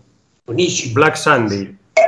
Y me recuerda muchísimo a, a esto. Por, por esa Tiene persona poco que viene de fuera a técnicos. investigar ciertas cosas y Mm. como todos los que lo que lo ven, o sea, los que lo ven, pues como que están, eso que dices tú, que se asustan, se escapan, no se fían de él. Y realmente él llega ahí Sí. y se encuentra con Ellos un problema quieren, de una maldición. quieren cortar ese problema. Ellos quieren cortar ese problema, pero en realidad no aceptan la solución, digamos, en este caso. La solución es Johnny Depp para investigar esos crímenes, ¿no? Es curioso eso. Sí, claro, él va allí como solución. Porque él que es un investigador o es un médico. No me Sí. acuerdo bien. No, él es un... como detective, digamos, sí. sí. Pues es muy Pero- parecida a esta película. Mm. Yo creo que es un recurso narrativo bastante tradicional, ¿no? Incluso, yo que sé, en películas más recientes, es el héroe blanco, ¿no? Bailando con lobos, ¿no? El tío que se mete en un mundo que no es el suyo y que, pues eso, viene a salvar un poco la papeleta. Eh, lo hemos visto en los westerns, lo hemos visto en las películas que siguen el camino del héroe, lo hemos visto, pues, yo creo que muchas veces. Y en el que yo creo que como es una historia también antigua, todo eso se, se mantiene. Se Bueno, y luego, la, sí, y luego lo que dije, la- con esta película de Black Sunday y de La Máscara del Demonio, la ambientación, los paisajes, o sea, prácticamente son iguales. Buah, esa peli tiene una introducción increíble, Sí, que creo Muy que bueno. es de un sacrificio, ¿no? sí, sí, que le clavan la recuerdo. máscara con los pinchos, le dan... Es, ¡buah, eso es brutal. es una pasada, o sea, yo la vi hace mucho Que es un decorado también. Mm. El Y Mario. Baba tiene una que es eh, que se puede considerar el, el- la semilla de Alien, que es eh, terror en el espacio. Ah, pues no la conocía, ¿La pues igual la ves. Esa es también excepcional. O sea, Mario Baba es uno de los grandes Sí, sí, sí. italianos de toda la historia. sí. Era la Mario Baba, Darío Argento y ¿cuál era el otro? Eh, Fulci, ¿no? Fulci. Ahí están los sí. tres, la Santísima Fulci, Trinidad. Fulci. Sí. Sí. Bueno, la Santísima... Estuve viendo yo esta no semana, ahora que habláis de Fulci, aquella casa al lado del cementerio. Tú no la viste, Oh. ¿verdad, Rubén? esa Aún no, pero la quiero ver, porque a Stephen King no le gusta y entonces a lo mejor es bueno. Mm. tiene un tengo- final un tengo un libro de Stephen, ¿no? tengo un libro de sí, Stephen sí, King. Que se Pero está llama muy bien hecha esa peli, ¿eh? Yo creo. Está, está. tengo un libro de Stephen King que se llama Danza macabra que él habla va analizando la historia del terror y lo que realmente asusta y lo que no, y cómo tienen que ser las historias de terror en el cine. Y habla justo de esa película de Fulci, es la primera que se hizo, porque luego creo que hay tres o cuatro de diferentes De directores. Fulci. No, de esa, la casa al lado del cementerio. No sé si hay una de Wes designó todas también. sus películas como las siete puertas del infierno. Hay una- una película siete, de esas. Siete conocidas películas de él. Hay una película de esas, de la casa del cementerio, que es de Wes Craven, me parece. Es eh, la casa, No, la última casa a la izquierda. La última casa a la izquierda, que por cierto, la casa está a la Ah, derecha. vale, vale. No, izquierda. Esa o sea, peli es muy desagradable. no tiene nada que ver, La no. casa está a la derecha, no a la izquierda. Sí. no tiene nada que ver una con la otra. No. Ah, vale, Bueno, pensé las, que col- era- las colinas tienen ojos también, y es Sí, un poco de sí, esa sí. dinámica. Vale, la de- que no le gusta a él es la de Wes Craven, pero pensé que era la misma película. No sé por qué pensé mí- que era el mismo tipo. Tampoco me convenció mucho esa de Wes Craven, tampoco. Bueno, Pero bueno. a Stephen King tampoco le gustó El Resplandor y ahí él y yo. Bien. ya, bueno. Mm. No, yo digo que la quería ver porque no le gustaba. Ujú. Mm. Para llevar la contraria, pero bueno. Eh, ¿de, qué, ¿De cuál estábamos hablando? De, Ah, Sleepy Hollow. de Sleepy Hollow. Sí, de sí. Sleepy Hollow. Sí. Podemos pasar, por ejemplo, a. Yo qué sé. Sweeney No Todd, el barbero, sí. el barbero diabólico. ¿La visteis? Buah, yo esa no la vi. Uf, es, es tampoco. desagradable hasta la médula. Tú, Daniel, seguro que sí. Sí, la vi. Además está basada en un musical de, de estos típicos que ponen en América. De hecho, en la peli hay muchas canciones. Sí, es musical siempre- la película. Sí, la peli es- está bien. No es de mis favoritas de Barton, pero claro, yo la asocio mucho con una peli de Kevin Smith en la que Ben Affleck tiene una hija y entonces le propone hacer un musical o algo así para el colegio y todos los niños hacen el musical de Cats y la niña hace en el colegio el musical de Sleepy Hollow, que me encanta esa escena porque digo, yo quiero ser el padre de esa niña, por Dios. Todos ¿Cómo se llamaba esa peli? ¿Lo, recu- lo recuerdas? Mal, Malrats, no, no era esa. No, se llama Jersey Girl, una chica de Jersey o algo así. Ah, Pero yo esa no la vi, de- Ah, Jersey Girl, sí. de las que me dijiste la otra vez, esa no la llegué a ver. No, porque esa no es del universo de J y Bob el silencioso, pero es de Kevin Smith. Quiero decir, no sale en J Bob, pero es Kevin Smith, entonces tiene su estilo. Y por eso esa escena que me parece fantástica de la, de la niña, todos haciendo musicales de Cat y la niña diciendo, no, no, yo aquí de Sleepy Hollow y cabezas cortadas y tal, y los padres ahí viendo el espectáculo en plan así, en plan de, ¿qué es esto? Pues tiene buena pinta, Que- sí. Kevin Smith tiene algunas buenas, sí. Tiene esa de las morsas, que es rarísima. Oh, esa es una. Sí que sale el tío este que salía en la jungla 4, ¿cómo se llamaba? Oh, no me sale el La nombre. jungla-. ¿El hacker o cuál? El hacker de la jungla 4, ¿cómo se llamaba no me chaval? acuerdo, pero sí, sé quién es. Que por cierto, se nos retira Bruce Willis. Sí. Ahora que hablamos de la Mm, jungla. Pobre hombre. Pobre tío. Pobre chaval. Sí. La tercera y la cuarta Y- son. la- la- las de la jungla, la tercera y la cuarta son de las mejores. La segunda a mí no me me hace mucha gracia. También hubo otra retirada esta semana de Jim Carrey. También. Ah, pero Jim Carrey igual lo- Pero Jim bueno, Carrey se retiró porque ahí- tenía mucha fama y quería descansar. Mm. Pero bueno. sí. Bueno, en los últimos años tampoco estuvo tan. Bueno, hizo alguna serie. Salió el documental este de la película de Andy Kaufman. Ah, sacó un documental ahora, es verdad, en Netflix. Salen Kick-Ass 2, Y Cas 2 en las pelis de Sonic y tal, pero. Hizo ahí Estuvo un tiempo jodido, ¿eh? Tiene una entrevista ahí con, con Jerry Seinfeld hace dos o tres años. Tío, creo que lo pasó mal porque tuvo problemas con. porque se suicidó su, su, no, su exnovia o algo así. Fue, Mm. estuvo retirado unos años. Bueno, tuvo unos años un poco oscuros, eh, y con Sí. las cosas que decía, no sé. Pero tuvo grandes obras, joder. Eh, yo, yo quiero destacar a Ace Ventura, por ejemplo. El show, de, el show de La Truman. uno o la dos, las dos. ¿Viste Ace Ventura, Rubén? No, yo vi el show de Truman y la máscara, y me gustaron. el show de Truman buenísimo. La máscara, la de dos tontos muy tontos, Joder, la, mencionó de- ayer el- en la que hacía de Charlie Y era, era ¿cómo se muy, bueno, era, era ayer muy buen monologuista. sí. Sí. Pero hay que decir, un monologuista sin límites, ¿eh? Trabajó Sí. con Coppola también, en Peggy Sue se casó y... Y con bueno, Freeman, en Morgan Freeman también, como Dios, ¿no? sí, Como Dios. Eh, Oh, No, olvídate sí. de mí, de Michael Grondi, que esa película está escrita por, sí. por el guionista este de Charlie Kaufman también. Es un tío Mm. con una carrera guay. Man of the Moon es la que decía Sí. Esa película me parece una puta genialidad. Ah, esa es buena. Sí, sí, sí. Bueno, y en Batman Forever también. Ah, eso de- es brutal. eh, Me encanta, El acertijo, ¿no? Sí. El- el acertijo, enigma eso, me encanta Sí, ese sí. papel. Sí, de, de lo poco salvable de esa película, sí, él, él Sí, lo hace. porque bueno, el, el otro, el dos caras, madre mía. El actor es sí. buenísimo, pero me parece que hace un papel. ah, No está a su nivel ese papel. Se dice que hay un montaje del director oculto ahí que está ocultando Ah. la Warner Bros. Pero es que Jim Carrey, para mí. Yo de los cómics poco sé. Daniel es el que más sabe, creo, de nosotros de los cómics. Yo poco leí, muy por encima, cosas muy cortas. Pero para mí, ese enigma de Jim Carrey es que me parece como sacado de un TV. O sea, Sí. muy- un TV antiguo, yo diría también. Sí, y además porque- es súper colorido, súper excéntrico, barroco de todo, ese color verde fosforito, esa forma de hablar, esa forma de ser.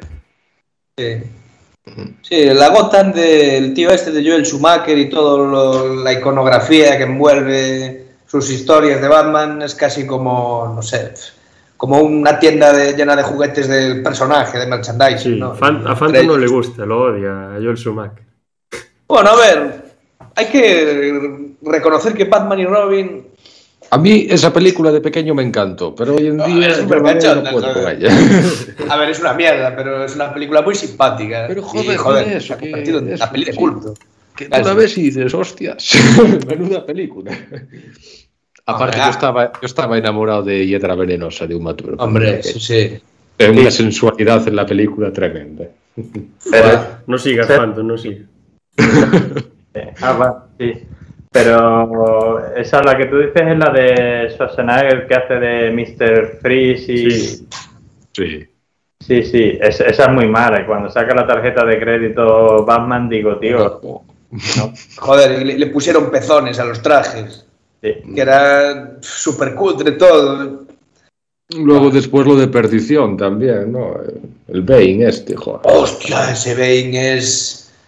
Da pena, ¿eh? Ah, ese es el que, el que se desinfla o algo así raro. Sí, el, inflado ahí, que lleva el casco ahí con los cables ahí, sí. Bueno, que luego el Bane de, de, de Nolan es un poco raro, o sea, porque a es mí no me moló esa. es súper inteligente. película. Mm. Y el a mí Bane, esa película no me moló mucho. creo que de inteligente tenía poco.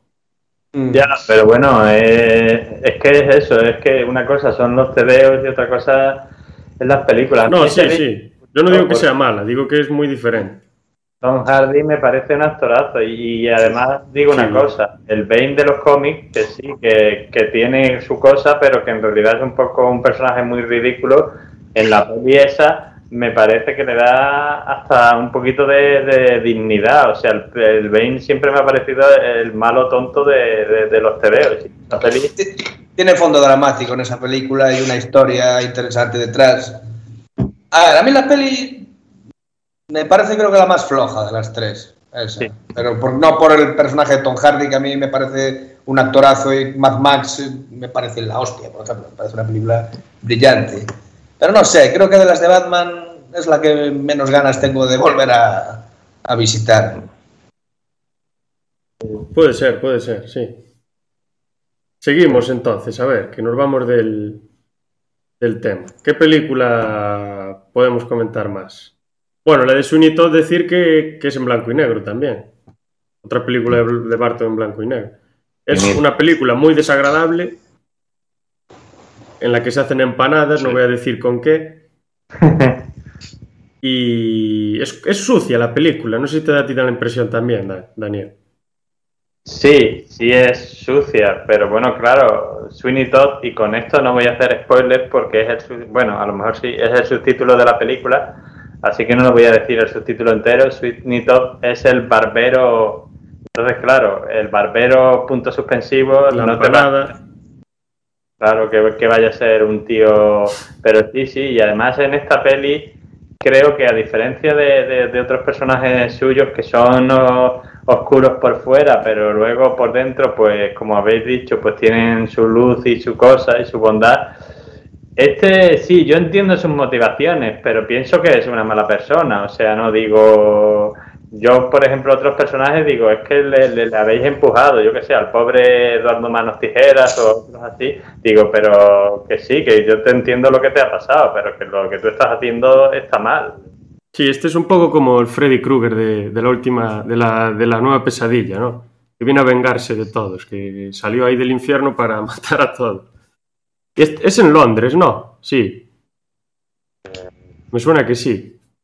No me acuerdo, yo creo que. Yo, yo no sé por qué estaba pensando que podía ser en Nueva York, pero vamos. lo- A mí me suena que en Londres, pero no estoy seguro tampoco. Puede ser que sea en Nueva York, pero bueno.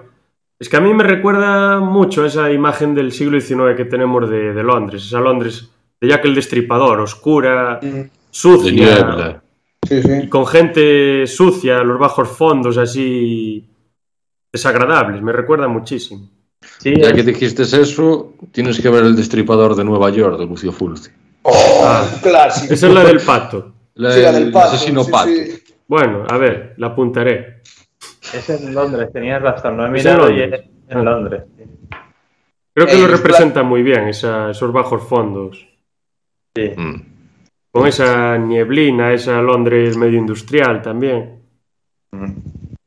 Sí, sí, la película estaba bien, bastante bien. No, no es de mis favoritas de él, pero está bien. Y Johnny Depp y Elena Bonham Carter es que parecen dos actores buenísimos. Sí. Y hacen muy buen, tienen mucha química o como lo queráis llamar, hacen muy bien un buen equipo.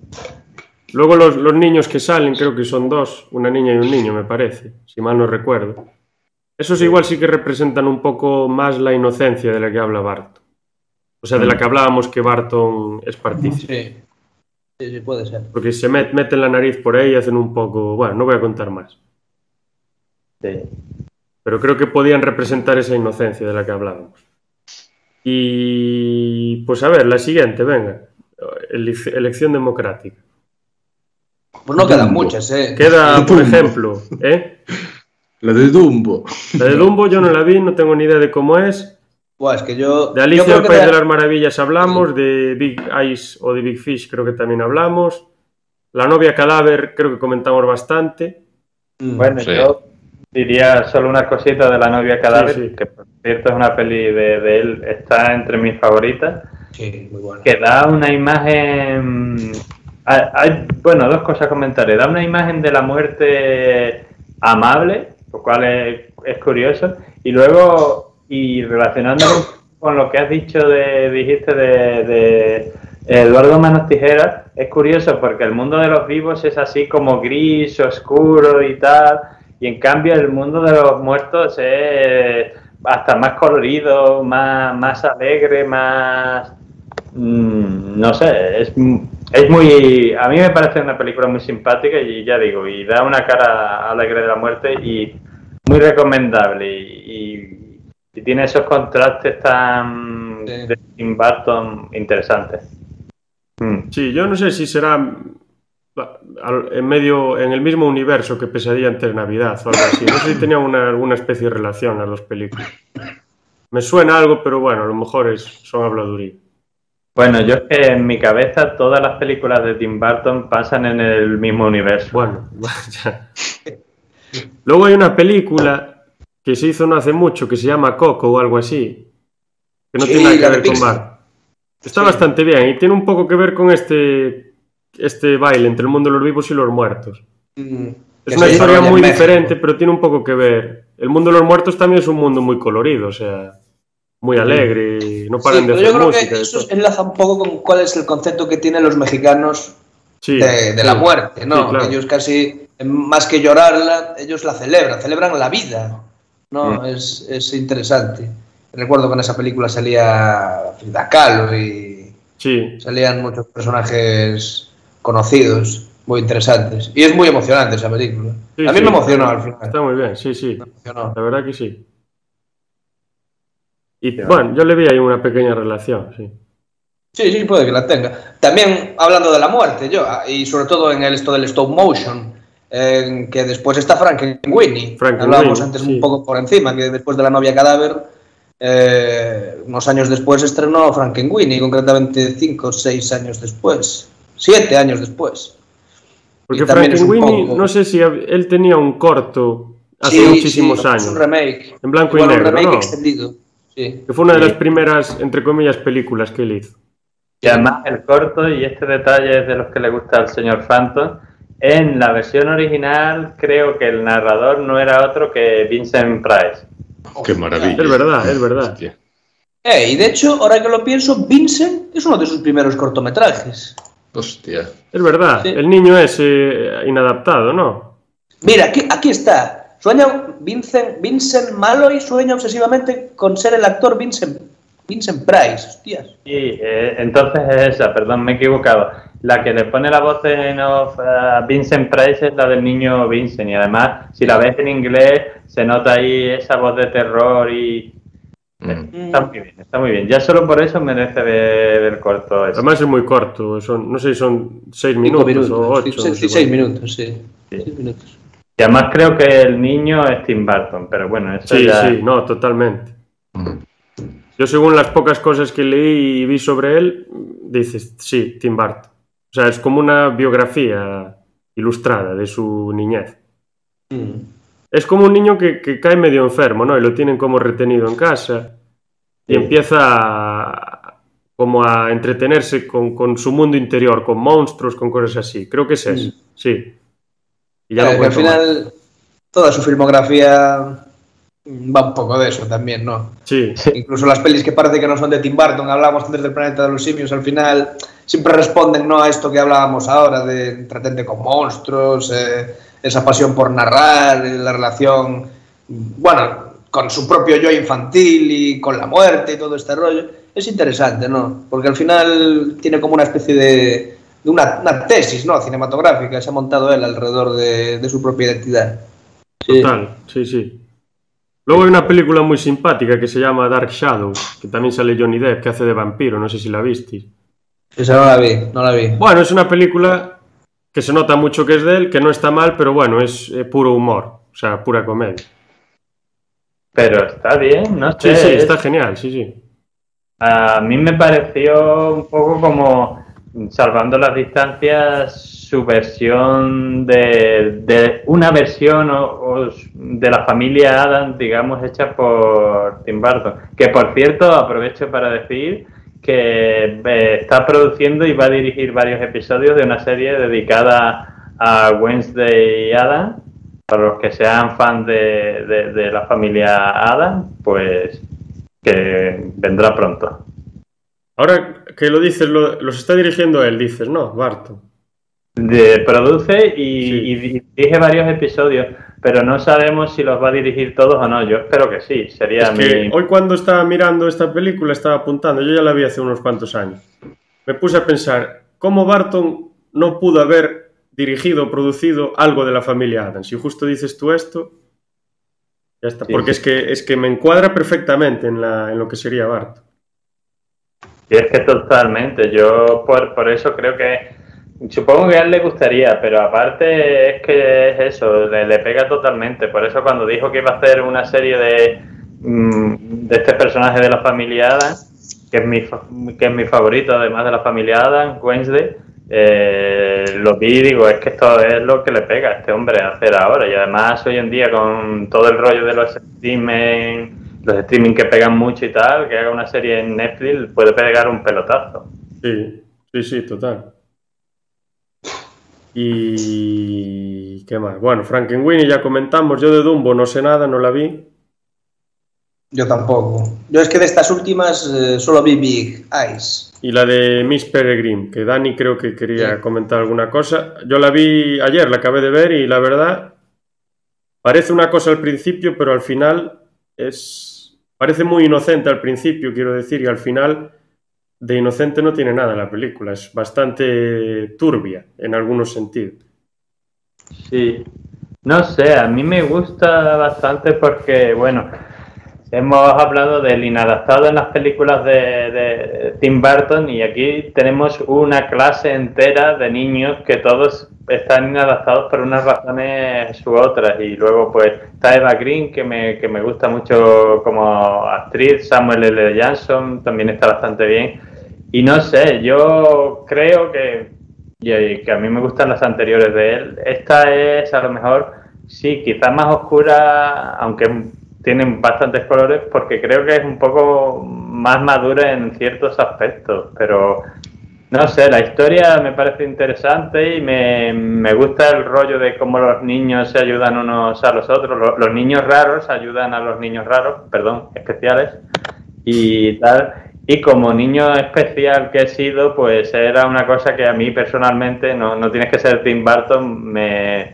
me tocó de, de- cerca. Y sí, la verdad que me parece una película bastante interesante, muy original y muy, muy de Tim Burton. Entonces, si te gusta Tim Burton, esta película creo que te va a gustar. Además, creo que, que la historia es bastante interesante. No es, no es la típica historia de Tim Burton, que quiero decir, la típica historia de Tim Burton es un peliculón. Pero mm, no sé, dentro de su estilo me parece diferente e interesante.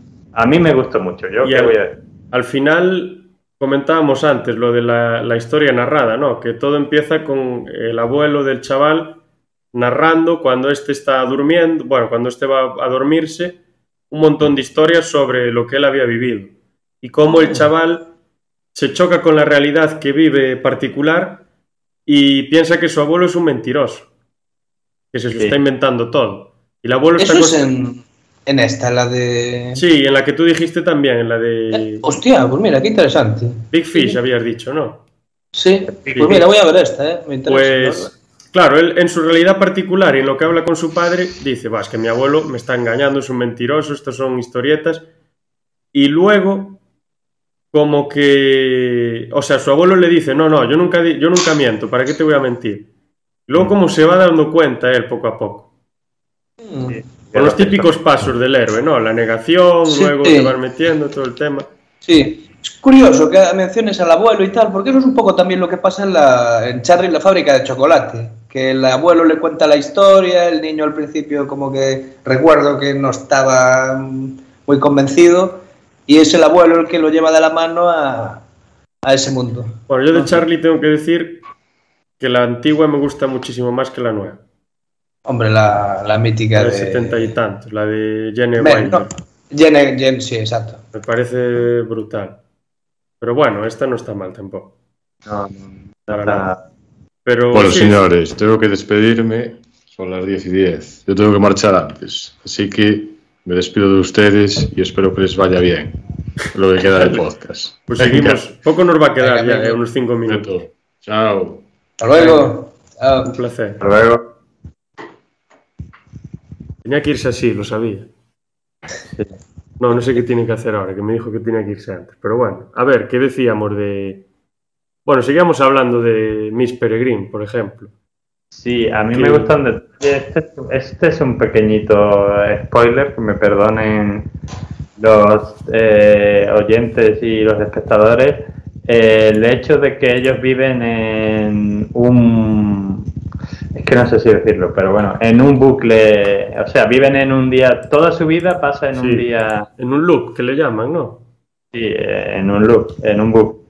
Eh, de, de un día y no voy a decir por qué, pero, pero me parece muy interesante que mientras ellos están viviendo su vida, pues el mundo está, está parado. Eso me pareció bastante original. Por lo que sea que pase ese día, pues tienen que, que pararlo. Sí, es curioso. Luego hay una poca... Que ya si lo digo queda un poco spoiler, pero como que unos monstruos que salen en la película a mí me parecen de alguna manera como una alegoría, una metáfora de, de los soldados de la guerra. Creo que de los nazis más que de otros. Sí, puede ser, sí, sí. Y luego como que son unos monstruos que se- nadie puede ver, pero que están ahí. Y es un poco como los fantasmas de las guerras, ¿no? Que están ahí al cabo del tiempo y nos influyen y sabemos que están ahí, pero no somos capaces de verlo, no somos conscientes de que están allí. Y nos olvidamos muchas veces de ellos y volvemos, por ejemplo, a otra guerra. Yo lo leí así un poco, no sé si a lo mejor iba por otro lado. No, no, sí, puede ser. Los Hollows, ¿no? Hollow, Los- sí. Sí, sí, está, está, está bastante bien, sí, sí. Y hay un tema, sí, hay un tema ahí curioso, porque estos no tienen ojos, pero nadie los puede ver. sí, es verdad, O sea, ellos verdad. no pueden ver, pero ellos tampoco los pueden ver. Es una cosa un poco enrevesada. Sí. Seguramente habrá algún tipo de, de- de metáfora ahí, pero bueno. ¿Y por cuál? A ver, que bueno, ya no quedan más prácticamente. Bueno, queda Dumbo. Dumbo Eh, sí, yo pero no la bueno, vi. eso Y no la vio ninguno. sí, Eh, prácticamente hemos repasado más o menos toda su filmografía. Sí, sí, no nos queda prácticamente nada. Sé, podemos hacer un top si queréis o Pues venga. ¿de cuántas queréis hacer el top? ¿Tres películas? ¿Cuatro? Sí. ¿Cinco? venga, Top por tres películas. Tres ¿no? películas. ¿Quién tres. quiere empezar? venga, empezad vosotros. A ver, pues yo diría. Voy a poner Batman y Batman Returns en el mismo, en la misma posición. Mm. Porque para mí Batman me gusta mucho y la forma que tiene eh, Barton de, de traerlo a la gran pantalla después de tantos años que lleva Batman sin, sin estar en la gran pantalla, no sé si casi 30 años. Bueno, 30 no, pero 25 los podía llevar bien. Sí.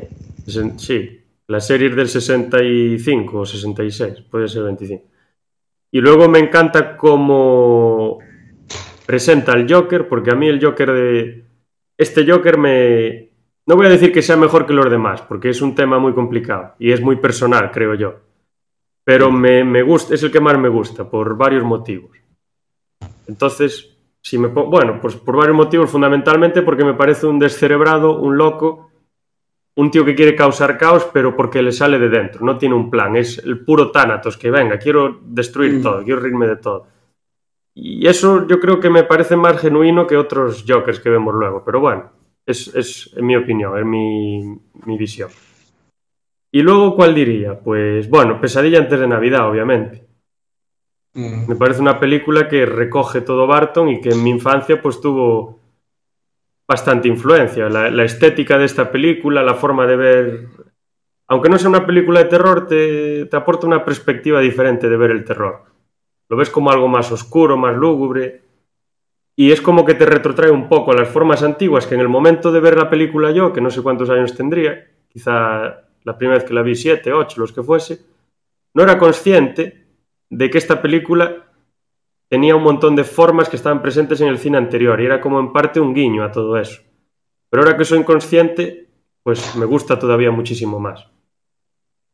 ¿Y cuál diría de tercera? Pues complicado, ¿eh? Tengo que pensarla, a ver. Pues yo creo que. que vi. Eh, no, Beetlejuice es que me gusta mucho, pero. Mm. No puedo catalogarla aquí. Yo diría Eduardo Manos Tijeras. Porque, bueno, por eso que comentaba, ese juego con la. cómo se ve cómo, cómo evoluciona psicológicamente, ese juego entre lo, lo oscuro y lo colorido y, y lo, lo brillante cómo se muestra la hipocresía de la gente, cómo se muestra cómo se rechaza al diferente o incluso cómo se aprovecha uno de ellos, y cómo se muestra cómo uno con muchísimo esfuerzo puede intentar, renunciando a muchísimas cosas, pues entre comillas, no ser infeliz y vivir una vida más o menos aceptada. Y bueno, ahí lo dejo al, siguiente. Bueno, pues yo creo que mi favorita, sin ninguna duda, es Ed Wood, porque yo creo que a mí me parece el mejor biopic de la historia del cine. O sea, de todos los biopics que vi en toda mi vida, creo que este es el mejor, el que desprende mayor amor por la persona en sí, eh, mayor amor por el cine, por la pasión, eh, incluso una forma de reivindicar una figura tan vapuleada y destruida a lo largo de la historia como Ed Wood, el que se consideró el peor director de todos los ah, tiempos. Tiene un, toca un poco el problema del, del género desde... Sí, exacto, exacto. Analiza un poco la masculinidad, porque a esta persona le gusta disfrazarse de mujer. Sí, entonces está en constante, pero tú eres homosexual, pero tú tal. No, no, a mí me gusta. Claro, claro, claro. Y de hecho, eh, en la película, que tiene una película que se llama Glen o Glenda, que ya el propio Ed analiza toda esta historia, que precisamente trata de un tío que se disfraza de, de, mujer porque le gusta y tal, y ahí es una especie de comedia de enredos, con algunos tintes siniestros, ¿no? Y, que, quedó recogido precisamente casi en el making of, en ese, esa tentativa de making of, esa forma en la que hacen, bueno, no, que, se manifiesta en la película, el rodaje de Gleno Glenda, ¿no? Y, yo creo que toda esa pasión por el cine que, guardaba Ed Wood, pues la sabe trasladar perfectamente a la pantalla Tim Burton. Y además, joder, sale Bela Lugosi en sus últimos momentos, porque claro, en los últimos momentos de Bela Lugosi eh, era el fetiche de Ed Wood, era el actor que rescató de... ¿Sabes? El actor, que, el actor que hace de él es el de North by Northwest. Sí, que luego hace otra película de. de ¿Cómo se llama? De unos. de Monster Club. Ah, Salen vale, también. Y en esta ya muy viejo, se murió con bastantes años, casi 100 años. Sí, sí. Muy buen actor, de pues, verdad, lo hace muy bien. Sí, y, bueno, creo que tiene un reparto fantástico. O sea, Patricia Arquette, Sarah Jessica Parker, Bill Murray. Bill Murray. Ah, lo de Bill Murray también es el tema ese de que él creo que era Creo que, quería cambiarse de sexo o algo así en la película. Sí, exactamente. Es el, que, que el, personaje o la persona que inspiró Glenn O'Grenda en la película. Ah, vale, vale. La película original. Y, ya solo por esa forma en que recrean cómo se hicieron las películas, eso, lo que decía antes, esos making of, esos cientos de making of, me parece brillante. Y yo la segunda pondría quizá March Attacks, porque a mí me gustan mucho las sátiras y creo que el homenaje que hace precisamente a todo el, género de la serie B, eh, a Wells, eh, la guerra de los mundos y, cómo ha luego influenciado otras películas satíricas, hablábamos durante el transcurso de este podcast también de, de No mires arriba, pues creo que es una película divertidísima y que te puede subir eh, el ánimo un 100% de las veces que la veas. Además de que es una de esas pelis que en cierto sentido también te hacen pensar un poco, ¿no? Sí, sí. Y cuestionarte según qué cosas y hacer analogías con la vida real. Es un poco la dinámica en la que funcionan las sátiras y sobre todo las sátiras de ciencia ficción. Y por último yo diría Big Fish, que Si bien es una película que no iba a ser de Barton al principio, porque creo que, que era un guion que iba a dirigir Spielberg, pero al final cambiaron de director, el estudio cambió de director eh, en algún momento de la preproducción. Y creo que es una película que, que describe perfectamente el sentimiento de maravilla que puede tener una persona por contar historias, ¿no? La maravilla, el sentimiento de maravilla que desprenden las historias y, y sobre todo los pueblos, ¿no? Porque eh, hablábamos antes también del de, abuelo que cuenta la historia, el hijo un poco en plan la, la, princesa prometida, pero claro, en el último, los últimos lances de su vida y, y luego toda esa investigación hacia atrás en el tiempo que lleva el hijo y cómo se va inspirando en personajes de la vida real para crear otras historias, historias que le animan a la gente. No, yo creo que describe un poco el propósito de cuál es la narrativa y, y, y el por qué se deben contar las historias, ¿no? Y dentro de ese mundo de realismo mágico que es, bueno, que es una pasada, que te quieres perder ahí y, y sobre todo también creo que tiene un mensaje muy bonito sobre cómo afrontar la muerte que mm, creo que es casi categórico, ¿no? La, la, obra de este director que ha tocado tantas veces eh, ese tema. No sé si me enrolla mucho, pero bueno. No, no, genial. Yo me enrollé mal, yo me enrollé bastante. He intentado describir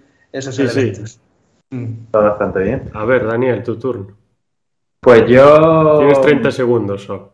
No, es broma, es broma.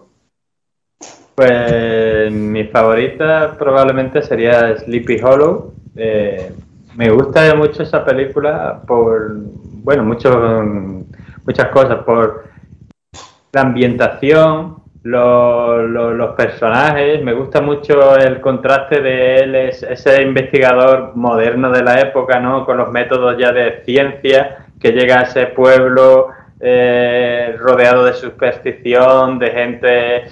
Eh, me gusta bastante esa historia y además, no sé, es posible que, o por lo menos esa es la impresión que me da, que sea de las más terroríficas de Tim Burton, siendo, siendo Tim sí. Burton de hacer películas de... Se puede decir que es genuinamente terror esa película, aunque tiene otros elementos, pero se puede decir que es una película de terror puro, porque las otras son de ambientación terrorífica, pero no son de terror, terror.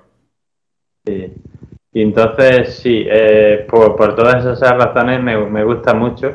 Y Sí, la pondría la primera. Luego la segunda probablemente pondría a la de Miss Peregrine porque esa película me, me gustó bastante, por lo, lo, que ya he comentado cuando he hablado de la peli, por lo que has dicho tú también de eh, lo típico que, que, que, es algo muy recurrente en Tim Burton, ¿no? De las historias que tú escuchas cuando niño, luego muchas de ellas descubres que no son verdad, pero luego otras historias o, o, esas mismas historias descubres que tienen su parte de verdad, toda esa parte me, me gusta mucho y además eh, eh, me, parece, me parece bastante interesante toda esa historia y también, como tú dijiste, toda esa oscuridad y todo ese tema de, de, de la guerra y tal, me parece bastante bien.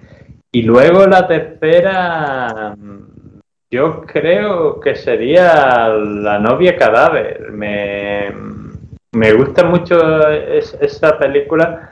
Me gusta, también me encanta Pesadilla antes de Navidad, pero La novia cadáver tiene, tiene ese algo. Y luego además, ahora que lo, lo, cuando estabas hablando de, de, de, las formas triangulares y todo mm. eso, me, me acordé de que no sé si era el padre o uno de los personajes del mundo de los vivos, que es el mundo oscuro de esta película, tenía así también un sombrero, un algo así muy, muy triangular. Entonces esa peli me, me parece muy, muy simpática, muy Tim Burton y no sé, aunque todas las películas de Tim Burton tengan su melancolía o su tristeza y tal, a mí es una de esas películas que las veo y por lo que sea, me, me, anima el día. Me parece una película bastante simpática. Así que yo creo que ese sería mi, mi top eh, 3.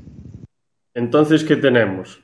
Mías serán Batman, Eduardo Manos Tijeras y Pesadilla antes de Navidad.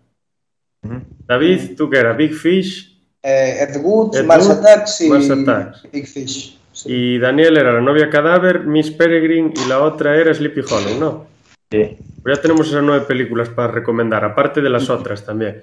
Y de Creo que Phantom, como, yo de Phantom, cada uno buscamos lo que nos mola en cada... sí, podría hablar en representación de Phantom y decir que las tres para él son eh, Sleepy Hollow en el 1, en el 2 y en el 3. No, podrían ser Sleepy, yo creo que son Sleepy Hollow, Eduardo Manos Tijeras y Mars Attacks. Si nos escucha, que me corrija si me equivoco. Pero creo que va por ahí. Y Daniel seguro que piensa lo mismo. Porque siempre habla de esas tres películas, está obsesionado. Y nada, si queréis hacer algún comentario para concluir, pues adelante y si no, pues ya ponemos fin. Pues no sé, que la gente atienda nuestras recomendaciones y que si no las ha visto o si no conoce, que yo creo que a estas alturas de la peli es imposible no conocer a Tim Burton, que le dé una oportunidad y que le dé una oportunidad, sobre todo después de escuchar este podcast, con una mirada más estudiosa, ¿no?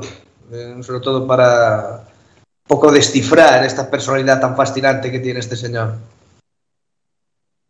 Bueno, yo, yo diré, aparte de recomendar, eh, que creo, y bueno, el- una de las cosas que me gusta de Tim Burton es que, bueno, y con esto no estoy criticando a ningún otro cineasta, pero Tim Burton es uno de esos directores, de esos cineastas que tienen su universo propio, y eso siempre es interesante.